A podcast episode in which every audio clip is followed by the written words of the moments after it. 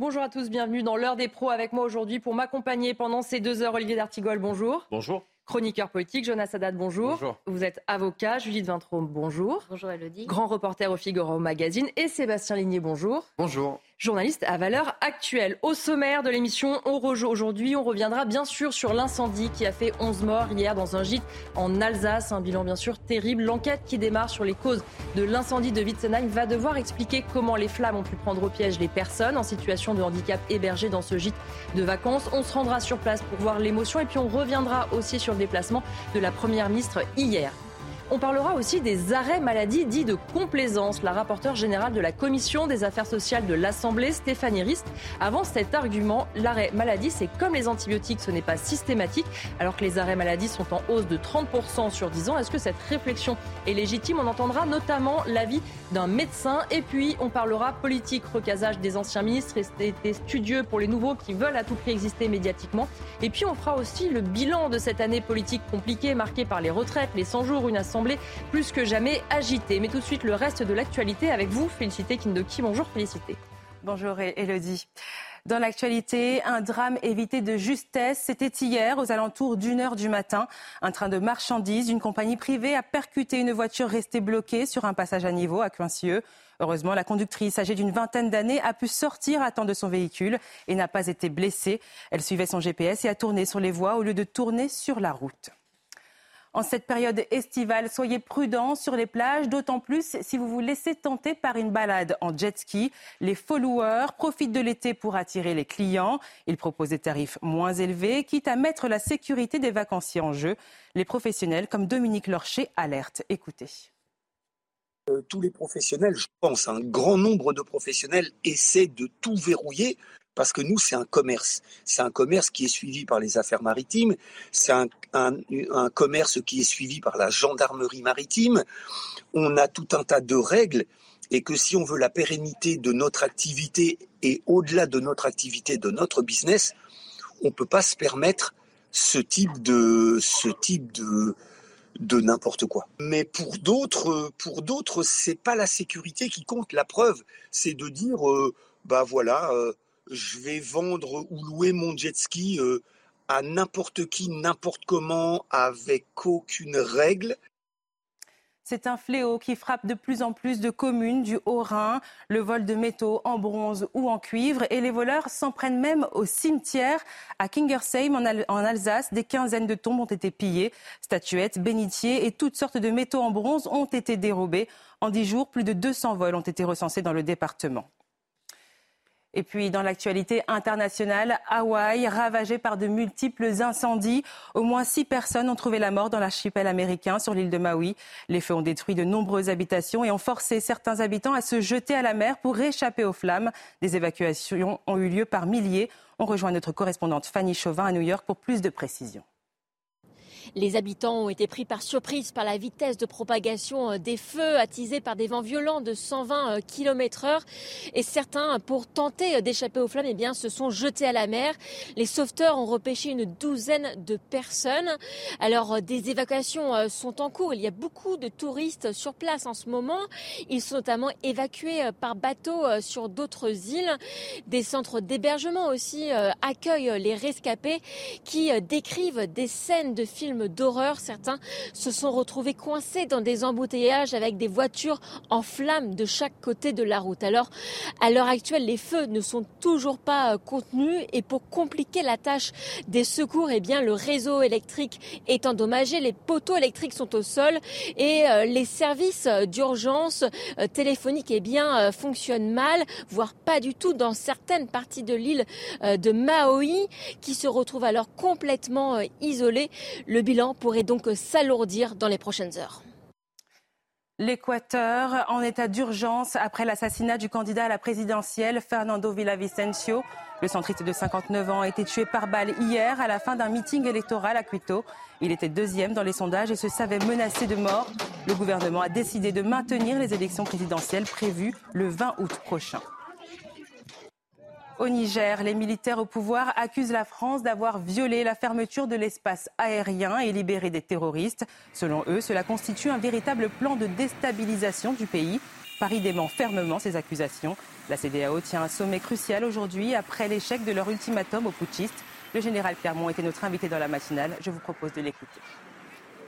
Il s'agit à la fois de faire de la France euh, le bouc émissaire de tous les malheurs du pays, et, puis également, euh, avant le sommet que vous avez évoqué, de, faire diversion en, attirant l'attention sur un sujet sécuritaire. Donc sur les deux accusations portées par la junte militaire, euh, la première a été démentie, les vols militaires font l'objet d'une autorisation.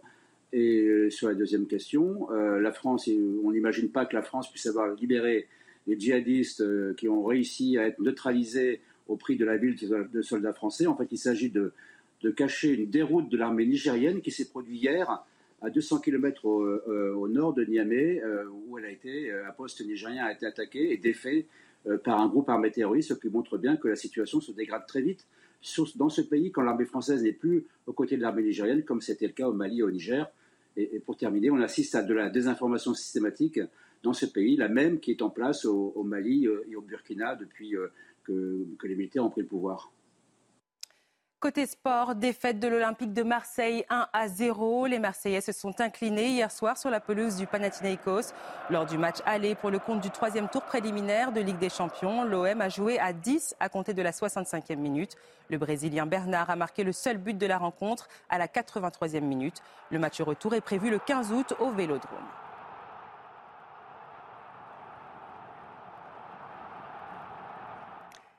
Voilà, c'était l'essentiel de l'information. Voici maintenant Elodie pour l'heure d'été. Merci beaucoup et on retrouve dans une heure pour un prochain point complet sur l'actualité. On va commencer euh, avec malheureusement cet incendie dans un gîte qui a été euh, détruit par les flammes euh, hier matin à Witzenheim dans le Haut-Rhin. Le bilan est lourd, 11 personnes sont décédées. Que s'est-il passé? Où en est l'enquête? On fait le point avec Aminata Demphal. Tout un bâtiment parti en fumée. Pour l'instant, les causes de l'incendie sont toujours inconnues, mais d'après la procureure, sa propagation pourrait être due à la structure même de l'édifice. L'origine, euh, qui serait vraisemblablement pour le moment un feu qui a couvé. Alors on ne peut encore évidemment pas déterminer euh, les causes euh, de ce feu couvant, mais au regard de l'embrasement de ce bâtiment qui, comme vous l'avez vu, est en partie en colombage, euh, c'est du bois euh, qui a effectivement dû euh, mettre quelques heures avant de réellement s'embraser. L'enquête va donc se poursuivre, notamment pour déterminer si les bâtiments étaient aux normes de sécurité. Dans ce cadre-là, on a envoyé aussi tout de suite la brigade des recherches, les gendarmes de la section de recherche de Strasbourg. Ça va prendre du temps parce qu'il y a beaucoup de choses à analyser, il y a beaucoup, beaucoup de prélèvements qui vont être faits. Euh, il faut qu'on auditionne le plus de témoins possible. La propriétaire du gîte a d'ores déjà été auditionnée. Les résultats des premières analyses d'identification des corps seront connus dans les prochains jours. Évidemment, euh, sur place, vous l'imaginez, l'émotion euh, est très vive. On va rejoindre justement nos envoyés spéciaux, Sarah Varny et Jules Bedeau, qui sont arrivés euh, hier et qui ont pu recueillir certains témoignages, notamment des habitants de ce village. Écoutez. Beaucoup d'émotions, beaucoup de pudeur ici à Winsenheim. Hier soir s'est tenue euh, une cérémonie œcuménique dans l'église de Saint-Laurent de cette commune de 8000 habitants. Euh, des personnes venues de cette commune mais également de plus loin, notamment euh, de Colmar ou encore de Münster. Tous souhaitaient se recueillir, tous souhaitaient apporter leur soutien aux familles des victimes. Certains se sont confiés encore sous le choc à notre micro touché euh, par ce drame déjà parce que ça touche des personnes, ça touche des familles et aussi parce que, comme je le dis à vos confrères, que j'ai une nièce qui est handicapée, qui adulte handicapée, qui fait régulièrement des séjours euh, à l'aide de son foyer et forcément j'y ai pensé. Je me suis dit ça aurait pu être elle, j'aurais pu être euh, dans la situation de ces familles-là. Et on n'en croyait pas, quoi. On croyait pas, enfin, aux oreilles de dire que ça se passe. On a toujours l'impression que ça se passe en dehors, euh, enfin loin de chez nous. Et puis finalement, ben, c'est juste à côté. Euh, c'est juste horrible, comme je disais, c'est des gens qui venaient en vacances tranquillement et tout, qui pensaient passer des moments heureux et finir comme ça. Et c'est juste horrible, quoi. C'est juste horrible. Pour l'heure, seules 10 des 11 victimes ont été retrouvées euh, dans les décombres. Les recherches se poursuivent afin de retrouver cette 11e personne toujours portée disparue. Évidemment, rapidement, hier, le chef de l'État a pris la parole sur les réseaux sociaux pour témoigner euh, de son soutien. Pour dire ceci, à Witzenheim, les flammes ont ravagé un gîte qui accueillait des personnes en situation de handicap et leurs accompagnateurs face à cette tragédie. Mes pensées vont aux victimes, aux blessés, à leurs proches. Merci à nos forces de sécurité et nos services de secours mobilisés. Euh, Jules Vintraume, c'est vrai qu'on a vu aussi le déplacement. On va entendre dans un instant la première ministre. C'est quand même important aussi de montrer le soutien de l'État et de montrer que c'est quand même Elisabeth Borne qui va sur place. C'est à la demande du chef de l'État. Ça montre aussi malheureusement l'ampleur du drame quand on envoie directement la première ministre. Oui, absolument, mais, mais franchement, ça mérite. Mm. C'est un drame absolument abominable. Alors, on, ne peut rien dire sur euh, les mm. conditions Bien sûr. Euh, qui l'ont provoqué, mais de toute façon, euh, évidemment, ça mérite la sollicitude et l'intérêt des plus hautes autorités de l'État. Jonas Haddad, c'est vrai que c'est toujours un exercice un peu compliqué pour les ministres qui vont sur place, mais c'est quand même important. Et aussi, elle a beaucoup eu de témoignages, Elisabeth Borne, pour les familles. Tout à l'heure, Fadila Katabi, la ministre en charge des personnes handicapées, euh, sera au contact euh, des familles. C'est quand même important de montrer ce soutien euh, de l'État symboliquement, mais au moins ils sont là. C'est vrai qu'il y a le symbole, d'abord vis-à-vis des personnes qui ont été visées. Et en plus, il rajoute que c'est des personnes en situation de handicap. Il y a la onzième personne qu'on attend mmh. toujours de, pouvoir retrouver. Et donc là-dessus, c'est vrai que encourager les forces de secours, les personnes qui vont vraiment se mobiliser pour trouver cette onzième personne. Et puis en réalité, peut-être que on verra dans le cadre de l'enquête qu'il y a eu des causes qui sont un peu différentes et que ça permettra d'éviter des nouveaux drames. Mhm. Malheureusement, très souvent, on attend d'avoir un nouveau drame pour renforcer un certain nombre de normes en matière de sécurité d'incendie. On verra. Mhm. Euh, nos normes sont déjà assez élevées en France par rapport à ça, mais peut-être que là, il faudra passer à un cran supplémentaire parce que les incendies de ce type-là se multiplient. Mhm. Est-ce que c'est dû à la salubrité d'un certain nombre de bâtiments? Est-ce que c'est dû au fait qu'on ne respecte pas un certain nombre de normes? On verra. C'est beaucoup trop tôt pour l'instant pour le dire mais peut-être que ça permettra aussi de faire progresser les choses. Et Fadila Katabi, justement, la ministre en charge des personnes euh, handicapées, va rencontrer d'abord ce matin les secours qui ont été mobilisés, cet après-midi euh, les familles. Elle sera l'invitée euh, de Thierry Cabane pour faire le point notamment sur l'enquête. Et on parlait justement des forces de secours qui ont été mobilisées. On va écouter Éric Brocardi, le représentant des sapeurs-pompiers de France, qui était notre invité. Écoutez-le. Donc on est sur vraiment à la fois une, attaque massive, une attaque euh, euh, qui a permis à la fois par euh, les communications existantes de plein pied et en même temps par les moyens aériens euh, grâce aux, échelles et aux moyens élévateurs aériens, euh, de pouvoir à la fois attaquer par euh, le toit et en même temps essayer de, pénétrer à l'intérieur de, ce, de cet établissement qui était assez redoutable. Vous avez parlé d'embrasement généralisé, porté justement ce qualificatif par les sapeurs-pompiers locaux. Donc on est sur vraiment à la fois toute une difficulté opérationnelle avec qui, qui, demande beaucoup de préservation à la fois des, des, intervenants et en même temps aussi une action de sauvetage qui doit être euh, extrêmement délicate, extrêmement rapide. Olivier D'Artigol, effectivement, on voit ce soutien sans faille à toutes ces forces mobilisées qui malheureusement sont intervenues très rapidement mais qui n'ont pas pu euh, faire grand-chose. Mais à chaque fois, on voit aussi que le gouvernement a eu un mot, le président de la République, Elisabeth Borne. Et ce matin, la ministre tient aussi à avoir ce moment avec les personnes qui ont été mobilisées aussi pour comprendre ce qui s'est passé, même si on le disait, il est trop tôt encore pour pouvoir en tirer des conséquences et des conclusions. C'est un drame absolu, mais comme l'a dit Judith, la Première ministre a eu le comportement, le discours euh, adéquat dans ce type de, catastrophe, où il s'agit d'exprimer euh, la solidarité de la nation et du pays tout entier. Euh, il y a eu aussi une communication de, la représentante de la justice, mmh. qui a donné des premiers éléments mmh. d'enquête. Mmh. Quand bien même on ne peut... Là, c'est plutôt le, temps de la sidération, de la solidarité aux familles, et aussi au soutien au personnel qui interviennent. Mm. Ce sont des métiers très, euh, euh, très techniques, très, très, très difficiles.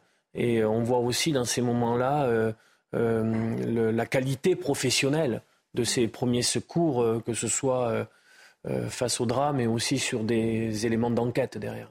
Sébastien pour terminer. C'est difficile physiquement, évidemment, parce que c'est un métier euh, extrêmement compliqué, mais aussi il faut aussi penser euh, euh, moralement. Enfin, mm. Même si les sapeurs-pompiers sont, sont entraînés psychologiquement, ils sont entraînés à ça, c'est leur, leur métier, même si évidemment ils ne font pas que des incendies, heureusement. Mais, mais tout comme un policier qui intervient dans une zone difficile mm. ou qui est amené à sortir son arme, un sapeur-pompier qui est amené à éteindre un feu, c'est jamais par plaisir, mm. et ça a toujours des conséquences psychologiques, toujours. On va parler maintenant d'un autre sujet, des arrêts maladie, parce qu'au début de l'été, le gouvernement annonçait vouloir mieux contrôler ces arrêts maladie, qui sont en hausse de 30% sur 10 ans. Et c'est Stéphanie Rist, elle est députée Renaissance du Loiret, rapporteure générale de la Commission des affaires sociales. Elle a dit hier sur France Info, je la cite, l'arrêt maladie, c'est comme les antibiotiques, ce n'est pas systématique. Euh, Jonas Haddad, au-delà de la euh, formule un peu euh, choc qu'on retient facilement, est-ce qu'elle a raison Est-ce que vous diriez que maintenant, les arrêts maladie, elle dit par exemple, en fait, on pose des RTT, on ne s'arrête pas Est-ce qu'il y a un recours trop facile aujourd'hui aux arrêts maladie? Alors, déjà, il y a un chiffre qui a été donné. C'est plus 30% sur 10 ans. Donc, quand on a un chiffre comme ça, quand on est un législateur, c'est-à-dire quand on fait partie d'une équipe qui a vocation à, à, gouverner, en tout cas, le pays, c'est normal qu'on s'en saisisse. Mm. Il n'y a pas de tabou là-dessus et je trouve que la phrase qu'elle a dite, même si elle est un peu symbolique et choc, oui, oui. moi je la trouve assez intéressante parce que c'est vrai que quand vous avez un marché du travail qui est le marché du travail qui est celui qu'il est actuellement, mm. C'est-à-dire qu'en gros de plus en plus de recruteurs qui ont du mal à trouver des mm. gens, si en plus vos équipes sont déstabilisées par des arrêts maladie oui. qui n'en sont pas réellement, vous avez raison de vous intéresser à ce qui se passe. Les 30%, ils sont dus à quoi l'augmentation? Bien évidemment, il y a un certain nombre de maladies qui se développent, etc. Mais il y a aussi beaucoup de maladies qu'on appelle psy mm. et en rapport avec le rapport au travail. C'est Notre... 3 millions d'arrêts maladie pour des raisons psychiques, effectivement. Notre rapport au travail a beaucoup changé. C'est-à-dire qu'auparavant, le travail était vu comme un épanouissement. Parfois, il est vu aujourd'hui comme un asservissement. Et le rapport post-Covid avec euh, l'évolution, le télétravail et d'autres systèmes font que notre rapport au travail s'est un peu effiloché. Mm. Et en fait, on considère aujourd'hui que, bon, bah, c'est pas très grave si je pose un petit arrêt maladie mmh. par-ci par-là pour aller gratter euh, un jour en plus, mmh. lorsqu'il y a un pont, etc. Remettre une forme de cadre par rapport à ces arrêts maladie, sans être caricatural et sans euh, empêcher les gens qui sont vraiment en difficulté de le faire, je trouve ça intéressant pour la partie qui a augmenté. Mais il ne faudrait pas après que ça se transforme en chasse aux arrêts oui, maladie. Pour tous les arrêts maladie qui voilà. sont euh, pertinents. Euh, Sébastien euh, Ligné, on voit aussi, on va avoir une médecin dans un instant, sur un certain nombre de plateformes, la première recherche, quand vous tapez SOS médecin, etc., qui tombe, c'est arrêt maladie à côté. On a aussi un certain nombre de médecins qui expliquent que ces plateformes sont un peu des usines, parfois arrêt maladie, en visio. En plus, vous ne voyez pas forcément la personne. Mais, mais c'est, euh, je, suis totalement d'accord avec ce qui, avait, ce, qui a été, ce qui a été dit. Mais en fait, est-ce que c'est vraiment le rôle du gouvernement de décider ce qui est un bon d'un mauvais arrêt maladie? Mmh. Est-ce que c'est vraiment son rôle? Moi, je pense qu'il y a un rôle aujourd'hui, euh, c'est la médecine, notamment la médecine du travail, mmh. dans un état assez cataclysmique en France. Et c'est euh, aux médecins, de, notamment pour les questions psychologiques. C'est évidemment très difficile de juger, mais c'est aux médecins euh, libéraux notamment de traiter, de savoir est-ce que cette personne mérite d'être arrêtée ou non. Euh, sur la question du rapport au travail, il y a aussi la question du télétravail qui a totalement basculé mmh. avec le Covid euh, nos rapports avec le, le travail. Aujourd'hui, on sait qu'il y a des entreprises qui, quand une personne dit qu'elle ne se sent pas bien, que ce soit mmh. physiquement ou euh, psychologiquement, bon, on va dire bon bah au lieu de poser un arrêt maladie, euh, tu, tu, vas faire quelques jours de télétravail et ça peut se transformer en éloignement social, en éloignement mmh. professionnel et c'est un, un, cercle, c'est un cercle vicieux. Donc malheureusement, je pense qu'il faut, c'est pas simplement la question de l'arrêt maladie, c'est une question de totalement revoir le rapport au travail. Euh, mais je ne suis pas certain que ce soit au gouvernement, honnêtement, de faire la chasse aux arrêts maladie. Justement, on est en ligne, je vous donne la parole dans un instant. Je, dis, je voudrais juste qu'on entende Sophie Bauer, présidente du syndicat des médecins euh, libéraux. Vous avez entendu aussi euh, ces chiffres. Vous, justement, qui êtes sur le terrain, qui pouvez nous dire concrètement, est-ce que vous avez de plus en plus de demandes euh, d'arrêt maladie dit de complaisance, comme le dit la, la députée Renaissance? Alors non, euh, si vous voulez ce qu'on appelle les, arrêts de complaisance, moi je, m'inscris en faux par rapport à cette, euh, cette terminologie. Euh, D'une part, vous avez effectivement des plateformes sur lesquelles il est très facile d'avoir un arrêt maladie, et là je sortirais SOS Médecin. Hein. SOS Médecin, c'est un organisme de médecine d'urgence euh, qui est extrêmement utile, euh, qui va, qui fait énormément de domiciles, donc je, je ne compterai pas SOS Médecin parmi ces plateformes. Par contre, les plateformes commerciales qu'on voit fleurir tous azimuts, effectivement, ils en, ils en font leur, leur publicité, si je puis dire. Hein. C'est c'est leur, euh, leur mode d'entrée euh, dans, la, dans le marché euh, de, de, la santé et, et c'est évidemment complètement anormal.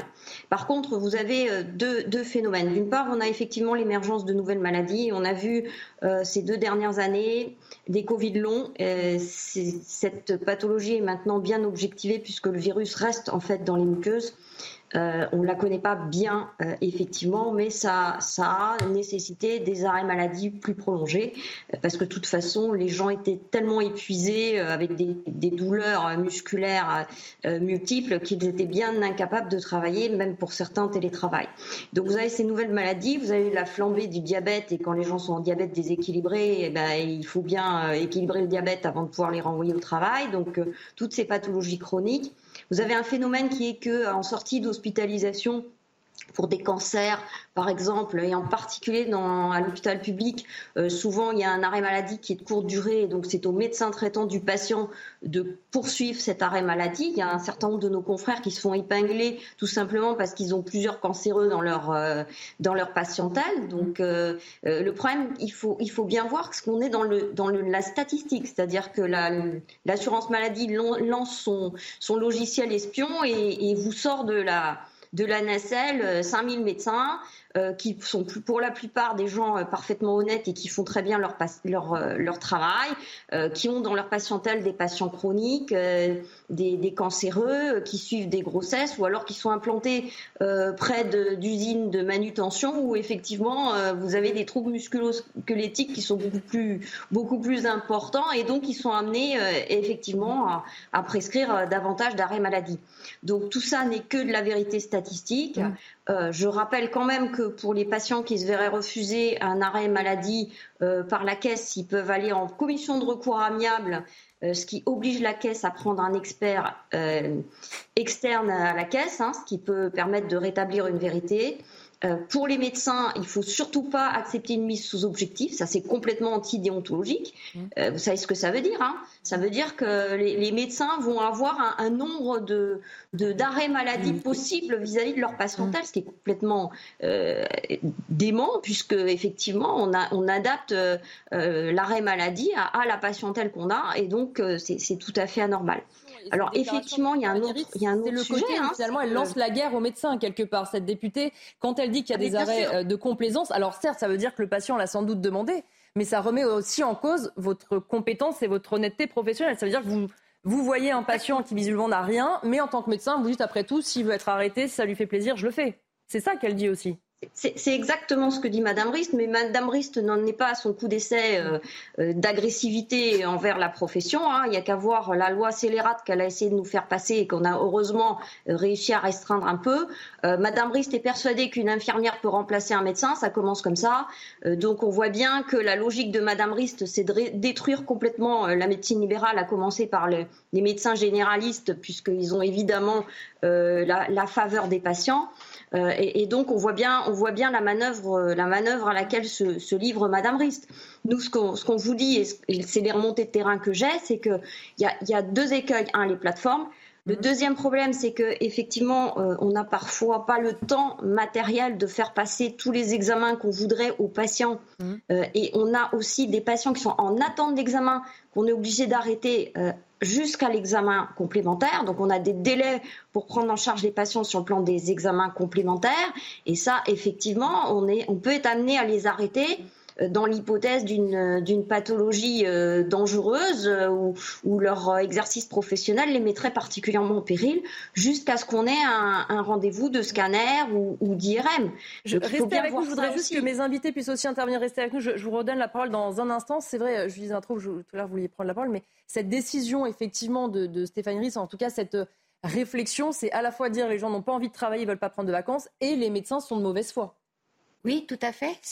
Mais en fait, les, médecins de famille, mm. euh, c'est-à-dire euh, les, généralistes euh, qui travaillent en ville avec une patientèle qu'ils connaissent, sont maltraités, mm. et pas depuis cette année, ni depuis mm. ce, ce quinquennat, depuis des dizaines d'années, et par tous les gouvernements, droite et gauche. Il y, a, 5 millions de Français qui n'ont pas de médecins traitants à cause euh, de mauvaises manières qu'on leur fait et qui consiste en quoi? En gros, euh, à les assommer euh, de paperasse, à les sous-payer. Vous, vous, rappelez la, la, bataille qu'il y a eu pour le prix de la consultation qui était Où ils ont gagné 1,50€. 1,50€, qui est total, ce qui, les, ce, qui les, ce qui les garde très très en deçà de la moyenne mmh. euh, de leurs homologues européens. Donc euh, maltraitance euh, du médecin de famille, découragement. Et, et, cet état très tatillon quand il s'agit de remplir des, des papiers administratifs, mmh. cette technostructure, en revanche, ne fait pas ou fait mal son boulot de contrôle qu'elle devrait faire. Je suis libérale, mais je trouve que l'État euh, a une mission de contrôle euh, à assumer et ça donne ce que le docteur Bauer et ce que vous-même euh, avez décrit, c'est-à-dire des plateformes dont le fonds de commerce est de distribuer des arrêts maladie. Olivier je suis complètement d'ailleurs contre la télémédecine, qui est le corollaire euh, le, la, oui, parce que ça prend sur la jambe concrètement trois minutes de faire un arrêt maladie sur Internet. à trouver des gens qui acceptent de travailler euh, comme médecin traitant, comme médecin de famille dans ces conditions-là. Olivier D'Artigol, sur cette euh, réflexion de la députée euh, du Loiret, effectivement, comme le disait Sébastien est-ce que c'est au gouvernement de savoir si telle personne qui est en burn-out est en vrai burn-out ou pas? En tout cas, 30% d'augmentation en 10 ans, il y a un sujet. Donc il est hmm. normal que l'exécutif, l'ensemble des acteurs de la santé puissent regarder ce qui se passe. je, suis d'accord avec ce qui vient d'être dit. Il faudrait peut-être pas que euh, Renaissance et l'exécutif en rajoutent trop dans le pourrissement de leur relation avec les médecins libéraux, qui supportent déjà, n'est pas excellente. Qui supportent déjà beaucoup. il faudrait peut-être, en termes d'efficacité, remettre euh, au centre et avoir de la considération pour le médecin de famille, mm. qui est un interlocuteur euh, euh, très important mm. dans l'équipe de notre société. Pas uniquement sur les actes de santé d'ailleurs. Oui, souvent de bon sens. C'est un lien social très très important. Alors après, ce qui est intéressant dans, sur ces arrêts maladie, je rajoute cette dimension, ça interroge en effet notre rapport au travail, mais ça interroge l'évolution même du travail au cours des dernières décennies.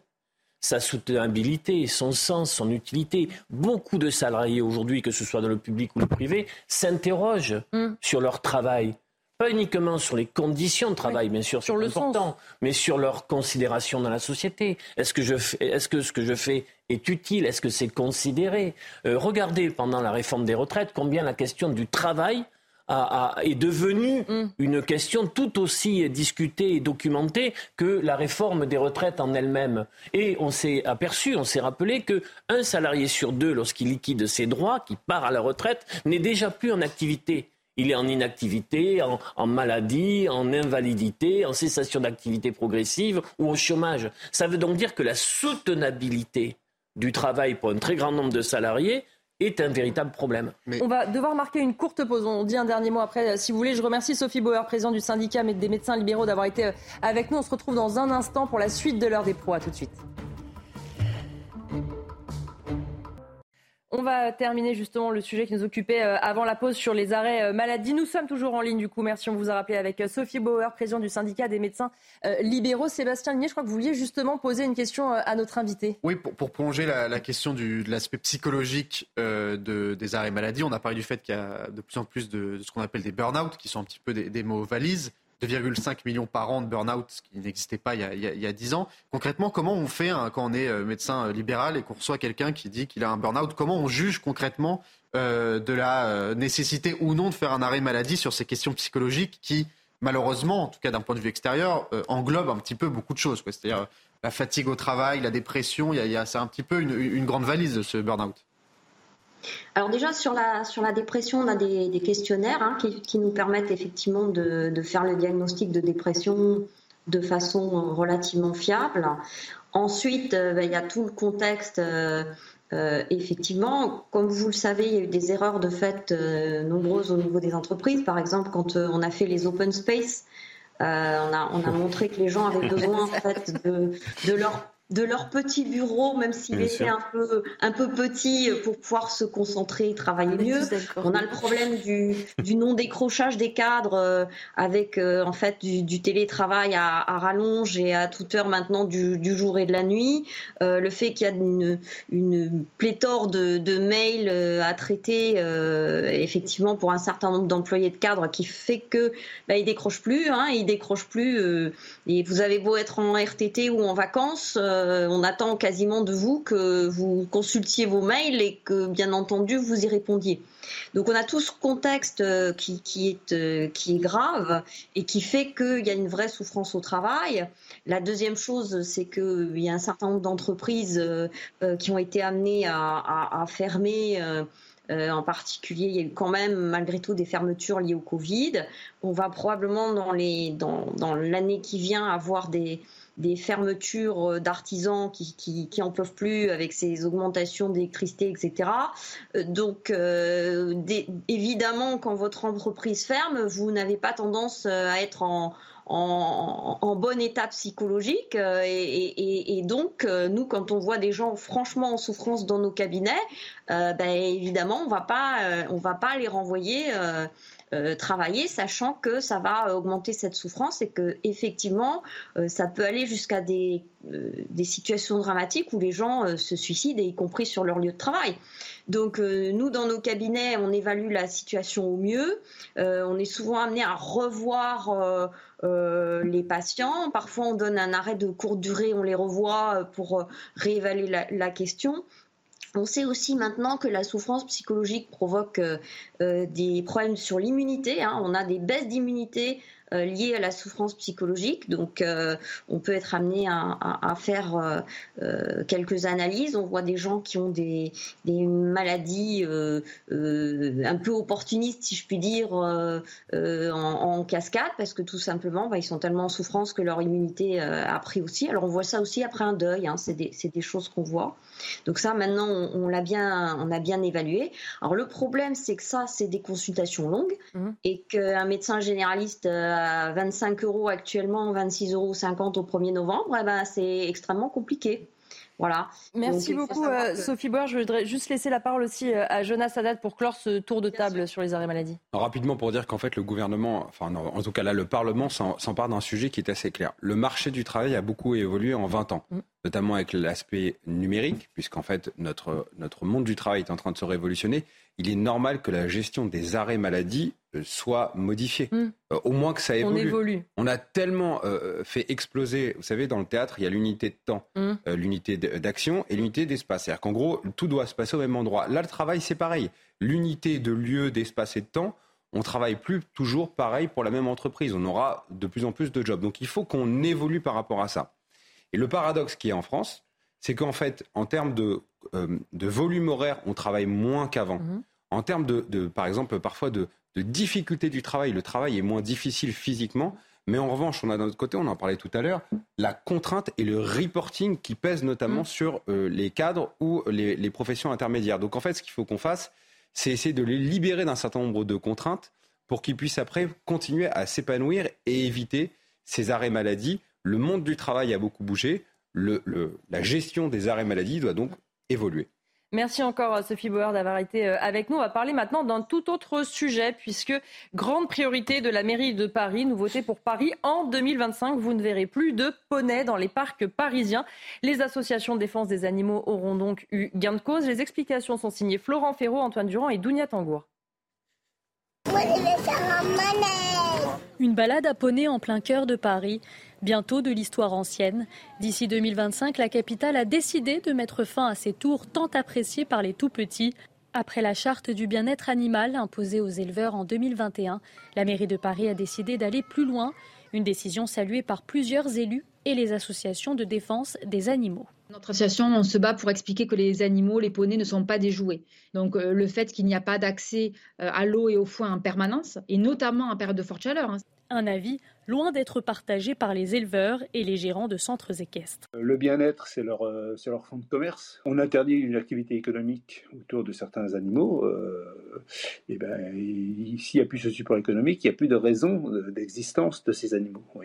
Donc eux, ce qu'ils veulent, c'est la disparition des, des animaux, point euh, dans les villes. Une mesure qui suscite également la déception chez de nombreux Parisiens. Je me suis pressé de ramener ma fille faire un tour de poney. Hein, parce que c'est un plaisir qu'on pourra plus avoir sur Paris. Donc euh, même les gens qui s'en occupent, bah, ils font bien attention à la santé des, animaux, des poneys, des chevaux. Donc moi, je vois pas l'utilité de, de supprimer ça. Seul le sort des poneys du jardin du Luxembourg n'est pas encore fixé. Étant propriété du Sénat, la ville n'est pas en mesure d'y imposer ses décisions vous l'avez compris, du coup, pourrait profiter euh, des poneys au Jardin du Luxembourg. On n'envisage pas pour l'instant Gérard Larcher se préoccuper du sort euh, des poneys. Gérard Larcher, vétérinaire. Oui, mais qui justement s'en occupe très bien. On demandera à Gérard Larcher d'aller donner un peu de foin euh, aux poneys. On, en rigole, mais en fait, pour tous les petits Parisiens qui n'ont déjà pas accès, comme ceux qui vivent à la campagne, aux animaux, etc. C'est important. Les enfants, quand on vient aller faire du poney, euh, Judith, on l'a tous déjà fait, on a tous emmené nos enfants. Absolument. Et puis, euh, on, fait comme si euh, les poneys étaient une espèce sauvage qu'on avait réduite en esclavage. Mais les, les poneys, ça n'est pas élevé si ça n'est pas pour servir notamment à ce genre d'activité. C'est vraiment complètement imbécile. Excusez-moi, le, mot est fort, mais je n'en trouve pas d'autre. Euh, ça vient d'une idéologie antispéciste mm. qui postule qu'il n'y a pas de hiérarchie mm. euh, entre, entre les espèces, mm. euh, qui fait absolument des ravages. Et, du point de vue d'Anne Hidalgo, qui est toujours en fragilité, c'est un moyen d'espérer de s'attirer les bonnes grâces d'une partie de son opposition. Olivier Moi, ça me rend fou comme actualité parce que on se dit. Mais, il y a eu euh, beaucoup de réunions, vous savez, beaucoup de délibérations là-dessus. C'est un sujet très bah, sérieux pour eux. J'imagine, mais ça me rend fou parce que hein. les arguments qui sont donnés, on peut tous les retoquer. Mm. Sur l'accès euh, au. Euh, je ne suis pas un spécialiste du poney, je vous écoute attentivement, mais sur l'accès de l'eau et au foin, qu'est-ce qui assure que ces poneys ailleurs dans d'autres lieux sont mieux traités qu'ils ne le sont oui, le poney ne boit peut-être pas 24 heures sur 24. Voilà, donc il y a, aussi euh, première chose. Donc euh, deuxième chose, le, vous l'avez dit sur 40% euh, des familles qui partent pas en vacances, ce petit bonheur de la vie qui fait que le gamin, hein, ça fait que le gamin c'est quelque chose de magique pour mmh. lui. Le, les familles voient leur gamin sur cette activité avec c'est du bonheur partagé. Euh, les mêmes qui euh, ont mené la cabale sur ce sujet euh, nous expliquent, je vous ai écouté attentivement hier, nous expliquent qu'on exploite aussi les abeilles. Mm. Donc à ce niveau-là, je pense qu'il faut prendre au sérieux ce qui est en train d'arriver. parce que le sujet, c'est la limite. Et, je ne m'explique pas mm. qu'une autorité politique à un niveau tel que Madame Hidalgo et d'autres autour d'elle très certainement ait pu céder, parce qu'en fait c'est une défaite. Mm. Euh, face à de tels arguments Justement parce que euh, le gérant d'Anima Poney, qui euh, justement exploite les animaux, etc., disait quand les militants de cette association font leur manif, ils sont maximum 12, quand nous, dans la même après-midi, on promet 250 enfants accompagnés de leurs parents. Effectivement, Sébastien Igné, ils ont cédé à une minorité. Et ce qu'on disait aussi avec Olivier, c'est quelle est la limite? Mais moi, je trouve qu'ils n'ont pas cédé, ils l'ont fait avec plaisir. C'est-à-dire que la mairie, euh, la mairie socialiste, enfin, elle est à genoux devant les lobbies animalistes. Enfin, le lobby animaliste, c'est un vrai sujet, hein, quand même. Hein. Et pas qu'à Paris, dans toutes les, grandes métropoles euh, françaises. Et, quand euh, des lobbies animalistes qui sont très puissants arrivent, qui sont certes minoritaires, mais qui sont très mmh. puissants, arrivent à avoir une mairie qui les écoute, euh, avec plaisir, euh, pour, euh, en plus même pas parce que politiquement ça n'a aucun impact. Il n'y a, pas un Français. Moi, sinon décevoir ceux qui emmenaient leurs enfants. mais, mais, quel Parisien Ça fait plaisir aux écolos de la. Oui, bah, enfin très bien. Aux écolos mais on peut être écolo sans considérer qu'un poney. C'est ce qui s'est passé à Lyon. Hein. À, Lyon, ils ont fait ça l'an dernier. On peut plus se promener à, poney. au parc de la Tête d'Or, qui était vraiment un endroit traditionnel pour mm. emmener les enfants. Et les mêmes causes produisent les mêmes effets, c'est pour faire plaisir aux écoles. Mais, vous verrez qu'ils finiront par s'attaquer aux, animaux domestiques. Hein. À terme, ce mmh. sera ça. À terme, je, pense que ces lobbies-là, s'il y a toujours des mairies euh, en place qui sont aussi euh, mmh. euh, à l'écoute, on va finir par s'attaquer à la possession d'animaux domestiques. La riposte deviendra de Gérard Larcher. Blanchi sous le harnais. Une belle expérience politique. Vous savez que, venant de Rouen, on a toujours cette, ce proverbe, on dit, à une heure de Paris, il existe un magnifique pays qui s'appelle la France. C'est-à-dire que Paris est devenu un, laboratoire de toutes les idéologies les plus zinzins qui mm. existent, notamment sur ces questions-là. Je mets en parallèle cette question des poneys avec la cohabitation avec les surmulots. Mm. Vous savez que l'autre adjointe en charge notamment de la vie mm. animale à Paris euh, dit très clairement et de façon hyper docte, très sérieuse en Conseil de Paris qu'il ne faut pas faire la chasse aux rats, mais qu'il faut nous habituer à notre cohabitation avec les surmulots. Donc c'est assez incroyable cette valorisation euh, d'un certain nombre d'animaux, et d'un autre côté, ce mépris absolu pour les conditions de vie des humains à mmh. Paris. Quand vous allez porte de la chapelle, moi je suis désolé, j'aimerais bien qu'on se préoccupe de la condition de ceux qui oui, des, parce que humains que la priorité, ce ne sont pas les poneys. Peut-être. Hein. Peut-être. Peut-être. Euh, peut-être. Pas lui imposer sa feuille Peut-être que jusqu'à preuve du contraire, les poneys et les surmulots n'ont pas le droit de vote et que les gens qui pas ont encore, faites attention. Et, que, et, que, les gens qui ont voté, pas encore, et que les gens qui ont voté pour ces personnes-là devraient être davantage respectés que ces animaux. Et enfin, dernier point concernant euh, Madame Hidalgo. Ça participe aussi récemment, vous savez, il y a une tribune qui a été très partagée, je crois que c'était dans le monde, de ce qu'on appelle la gauche pénitente. Mhm. C'est-à-dire qu'en gros, euh, un certain nombre de personnes à gauche se rendent compte maintenant qu'ils ne sont vus que comme une contrainte, une pénitence vis-à-vis de tous ceux qui sont à l'extérieur des métropoles. Et la gauche, moi je suis pas de gauche, hein, je suis plutôt ah, clairement de droite. ah, Olivier. Vous me surprenez, à. Mais la gauche est vue comme une pénitence. Elle n'est plus vue comme un espoir. Elle est vue à chaque fois comme quelque chose qui va retirer le plaisir du barbecue et de la bière.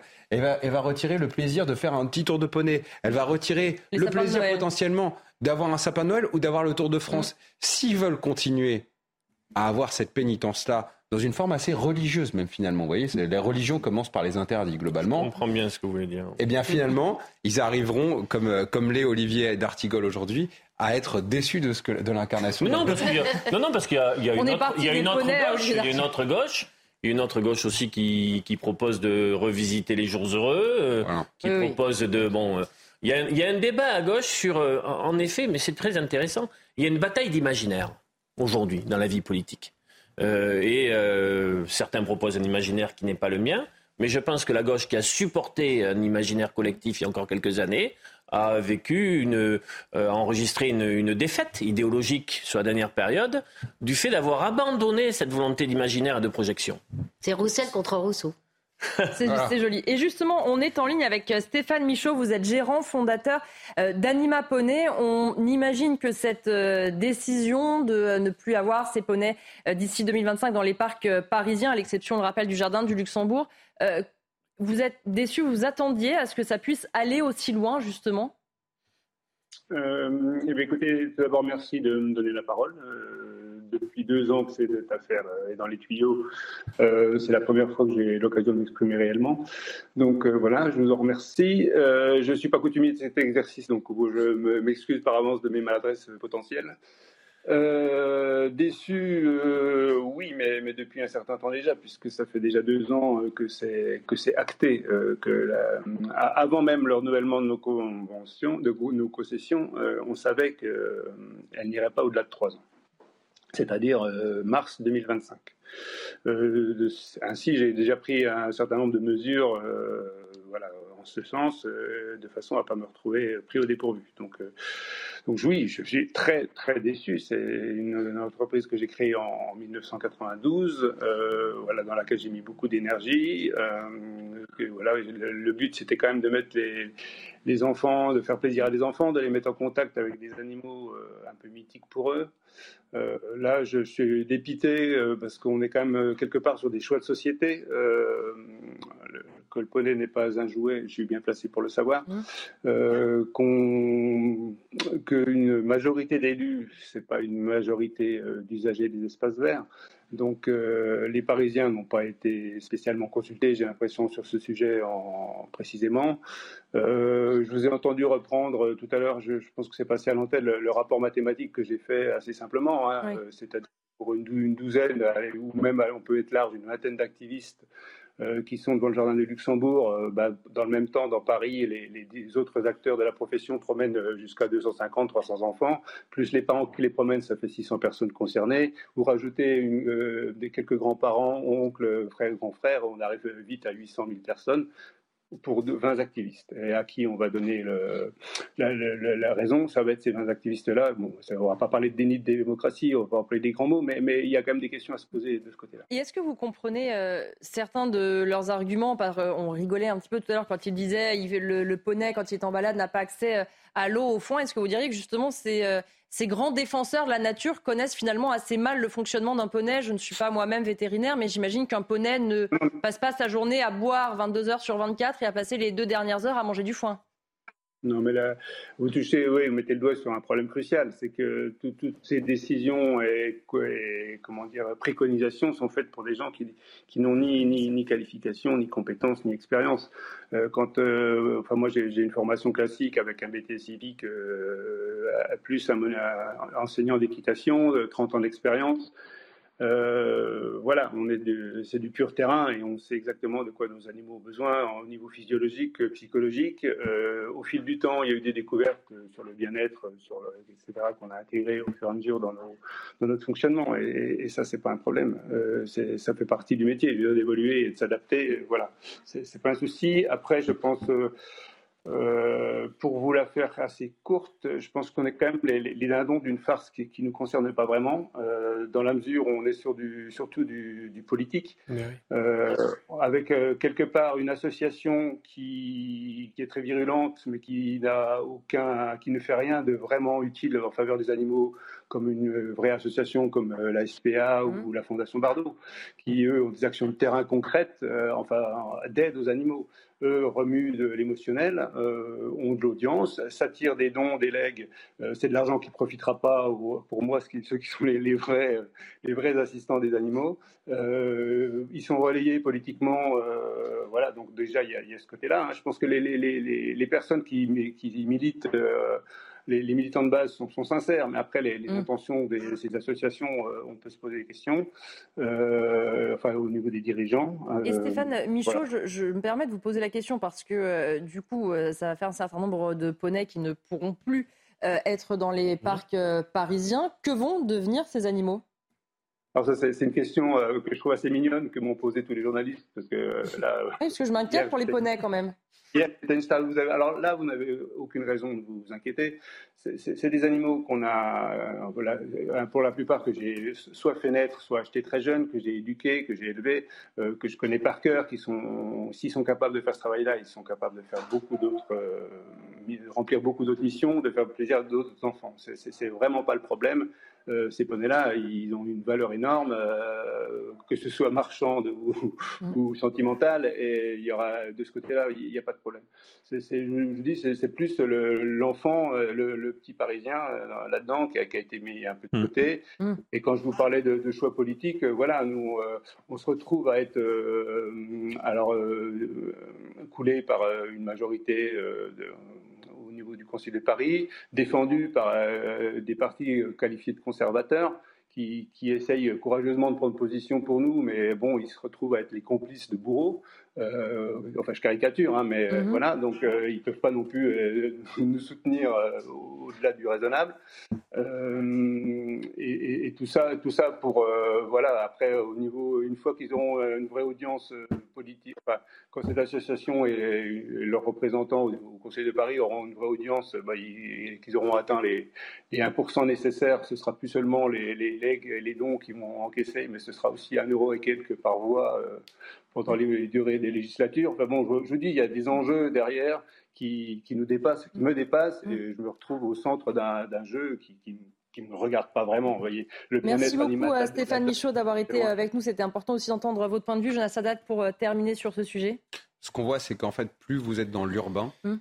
plus le gadget écologique est mis en avant. Hum. C'est-à-dire qu'en gros, moins c'est. On ne se pose pas ces questions à la campagne hein, de savoir ce qu'on va faire des poneys. Voilà. Moi, c'est parce qu'il dit euh, assez rapidement, on trouvera où les réutiliser. Euh, et en fait, ces écologistes urbains ne savent pas ce que c'est. Et deuxièmement, ce qu'on voit aussi, c'est que, comme, comme vous le disiez tout à l'heure, il ne faut pas sous-estimer euh, l'imprécation, la, la, virulence avec lesquelles bah, ces associations travaillent.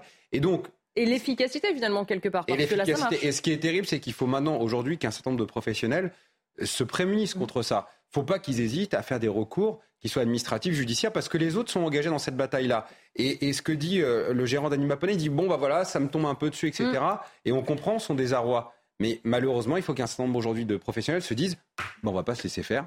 Il y a des recours à réaliser. Est-ce que, par exemple, au nom du principe de l'égalité et de la liberté d'entreprendre, on a le droit de m'interdire hmm d'utiliser des poneys que j'ai mis en place? Et là, c'est plus le côté avocat qui reprend. Oui, c'est ce que je veux dire. On rappelle que vous êtes avocat. Si nous écoutez encore, on peut vous donner en antenne le numéro de C'est ce que des éleveurs ont fait avec, euh, avec L214. Hein, quand L214 a. Donc, cette la, bagarre, la bagarre et la bagarre est lancée. Qui se filmait en entrant illégalement dans les abattoirs, etc., pour dénoncer, des fois à raison d'ailleurs, des, exactions, les, éleveurs ont fini par taper du poing juridiquement, avec l'aide notamment des pouvoirs publics, parce que c'était la seule solution. Parce que ça certains se sont mis aux normes aussi. Et non, mais certes, d'accord. Mais il y avait, il y avait aussi des, il y avait aussi des dépassements de fonction d'L214 dans leur mode d'action. Mais la justice, c'est la balance, c'est l'équilibre. Et donc c'est pour ça qu'il faut aussi ne pas hésiter à l'utiliser. On va changer de sujet pour terminer euh, cette partie parce qu'on va parler d'une initiative pour redorer l'image des quartiers nord de Marseille. La coopérative Hôtel du Nord propose des logements chez l'habitant à moindre coût. Alors évidemment, la raison, c'est parce que le logement est situé dans les quartiers parfois délaissés de la ville. Les hôtes accompagnent quotidiennement leurs locataires pour leur faire découvrir un patrimoine méconnu. L'enjeu majeur étant de, redonner un peu de vie à ces quartiers et tenter de faire face à un tourisme hyper centré. Ce sujet est signé Alice Sommerer. Réserver une nuit à Marseille pour 80 euros tout compris, c'est le défi que s'est lancé la coopérative Hôtel du Nord. Danielle Dusselier, 76 ans, habite dans les quartiers nord. Elle a choisi de louer une de ses chambres via la plateforme et propose de faire découvrir son quartier. On a tous un point commun, c'est qu'on est passionné par ce qu'on fait. Et passionné donc par notre quartier, par notre histoire, nos histoires, et par la rencontre, le partage avec les gens. En plus de redorer l'image des quartiers populaires, la coopérative met en avant l'aspect humain et l'accompagnement que propose ce système de location. On parle aussi de toute la, question du réconfort, donc de la relation, relation à la personne, relation à l'histoire, au lieu, etc. Ce qui intéresse des gens qui travaillent, des gens qui viennent s'installer, des gens qui, qui, vont à l'hôpital, voilà, d'avoir aussi une relation humaine et pas juste une prestation de service. Pour la coopérative, c'est aussi l'occasion de se différencier des locations de courte durée. Hôtel du Nord espère ainsi redonner vie à ses périphéries et raviver l'intérêt des touristes pour ces quartiers reculés. Judith Vintraube, ça peut être euh, une bonne idée pour changer de regard, pour moins stigmatiser certains de ces quartiers? Oui, j'utilise rarement le mot stigmatisé, qui est un mot euh, générique que je n'apprécie pas tellement. Non, ce qui est drôle, c'est les images que vous avez montrées avec cette charmante euh, petite maison individuelle et cette non, non, moins charmante voiture brûlée, qui est en fait, moi je connais pas mal les quartiers mhm. de Marseille, on voit plus euh, les voitures brûlées qu'on ne voit les jolies petites maisons et on voit plus des bandes, à la Cabucelle par exemple des femmes voilées euh, que euh, les deux euh, personnes que vous avez interviewées. Olivier D'Artigol. Je trouve que c'est une très belle initiative. Quand bien même le panier, que je connais un peu, a beaucoup évolué au cours des dernières années. Une partie. Une partie. tout simplement parce que, bien évidemment, le traitement médiatique sur les quartiers populaires, mm. ça peut être un traitement médiatique autant des émeutes, autant des difficultés. mais il s'y passe encore de belles choses mm. dans ces quartiers et ça n'est pas suffisamment connu et valorisé. Et puis, il faut bien dire que les habitants qui vivent dans ces quartiers et qui sont dans leur écrasante majorité, qui ne sont pas des émeutiers, aiment, leur, aiment leur quartier. C'est pour ça qu'ils ont mis le euh, mettre et donc, en avant Et donc, je trouve que là, c'était euh, très positif et c'est très bien que CNews puisse en parler. Ah, vous voyez, on parle de tout, évidemment. Sur cette initiative, on voit aussi que ces habitants, sans doute, sont fiers et ont envie de redorer un peu le blason, de donner une autre vision, même si, comme disait Judith, c'est vrai que dans le reportage, quand on voit la petite maison extrêmement sympathique et la voiture brûlée, il faut quand même dire que ça donne moins envie. Non, mais enfin, malheureusement, pour redorer le blason des quartiers nord de Marseille, il va falloir faire plus que des Airbnb. Hein. Mm. Je, suis désolé, hein, on va falloir, mon avis, il va falloir faire, euh, va falloir mettre un peu la, main à la pâte. Moi, déjà, je suis contre Airbnb de base. Je trouve que mm. c'est, enfin, Paris peut bien être passé pour en parler. C'est un vrai sujet Airbnb. C'est-à-dire que euh, entre les multipropriétaires euh, mm. qui ne respectent absolument pas les règles, qui ne s'enregistrent pas auprès de la mairie, euh, qui font euh, du tort aux propriétaires euh, qui passent par des et avec une politique municipale offensive avec une politique en plus enfin Airbnb c'est un, drame pour le Airbnb c'est un drame pour la question du logement hein, surtout dans les, dans, les villes où il y a des vraies questions du logement que ce soit à Paris ou à Marseille donc pour moi Airbnb en plus c'est la mauvaise solution maintenant bon si ça peut aider à, redorer le blason d'un quartier qui est un des plus mal réputés on va dire de France tant mm. mieux mais, mais pas avec Airbnb en un mot Jonas Sadat pour terminer en un mot euh, on, se souvient tous, euh, Emmanuel Macron, qui aime beaucoup Marseille, avait dit Je ferai de Marseille mon mm. laboratoire. Bah, quel laboratoire? Il y a encore aujourd'hui dans Marseille des checkpoints, il y a encore des endroits dans lesquels on s'enthousiasme parce qu'il y a des gens qui vont faire du Airbnb. Vous imaginez mm. le côté un peu folklorique de tout ça. Et moi, vraiment, je, suis, je, suis, quelqu'un plutôt positif, comme Olivier D'Artigol. J'espère que ça va redorer le blason. Sauf que j'aimerais bien, parce qu'il y avait des tags quand même, vous avez vu, Airbnb tue le panier. J'aimerais bien voir la logique de confrontation de territoire, parce que vous savez, mm-hmm. dans ces territoires, il y a des gens qui, eh, oh, c'est chez nous ici. Mm. J'aimerais bien voir comment ça va se passer. Les, touristes, Airbnb, quand un moment ils vont passer à côté d'un point de deal, et s'ils vont pas être obligés de baisser la tête pour pouvoir profiter d'une expédition un petit peu quasi ethnologique. Là, moi, j'ai vu des gens en repérage qui étaient là avec des bobs. Waouh, c'est incroyable. Enfin, on a l'impression qu'on est qu'on rentre quasiment dans une favela. donc, c'est vraiment à voir comment on fait pour que la réalité de cette ouverture de ces quartiers-là, notamment le fait de lever des checkpoints, permette une, une, réelle mixité, parce que sinon, ce sera que du folklore. On marque une pause et on parlera euh, politique, on parlera notamment euh, de recasage des ministres et puis aussi du prix des médicaments. À tout de suite.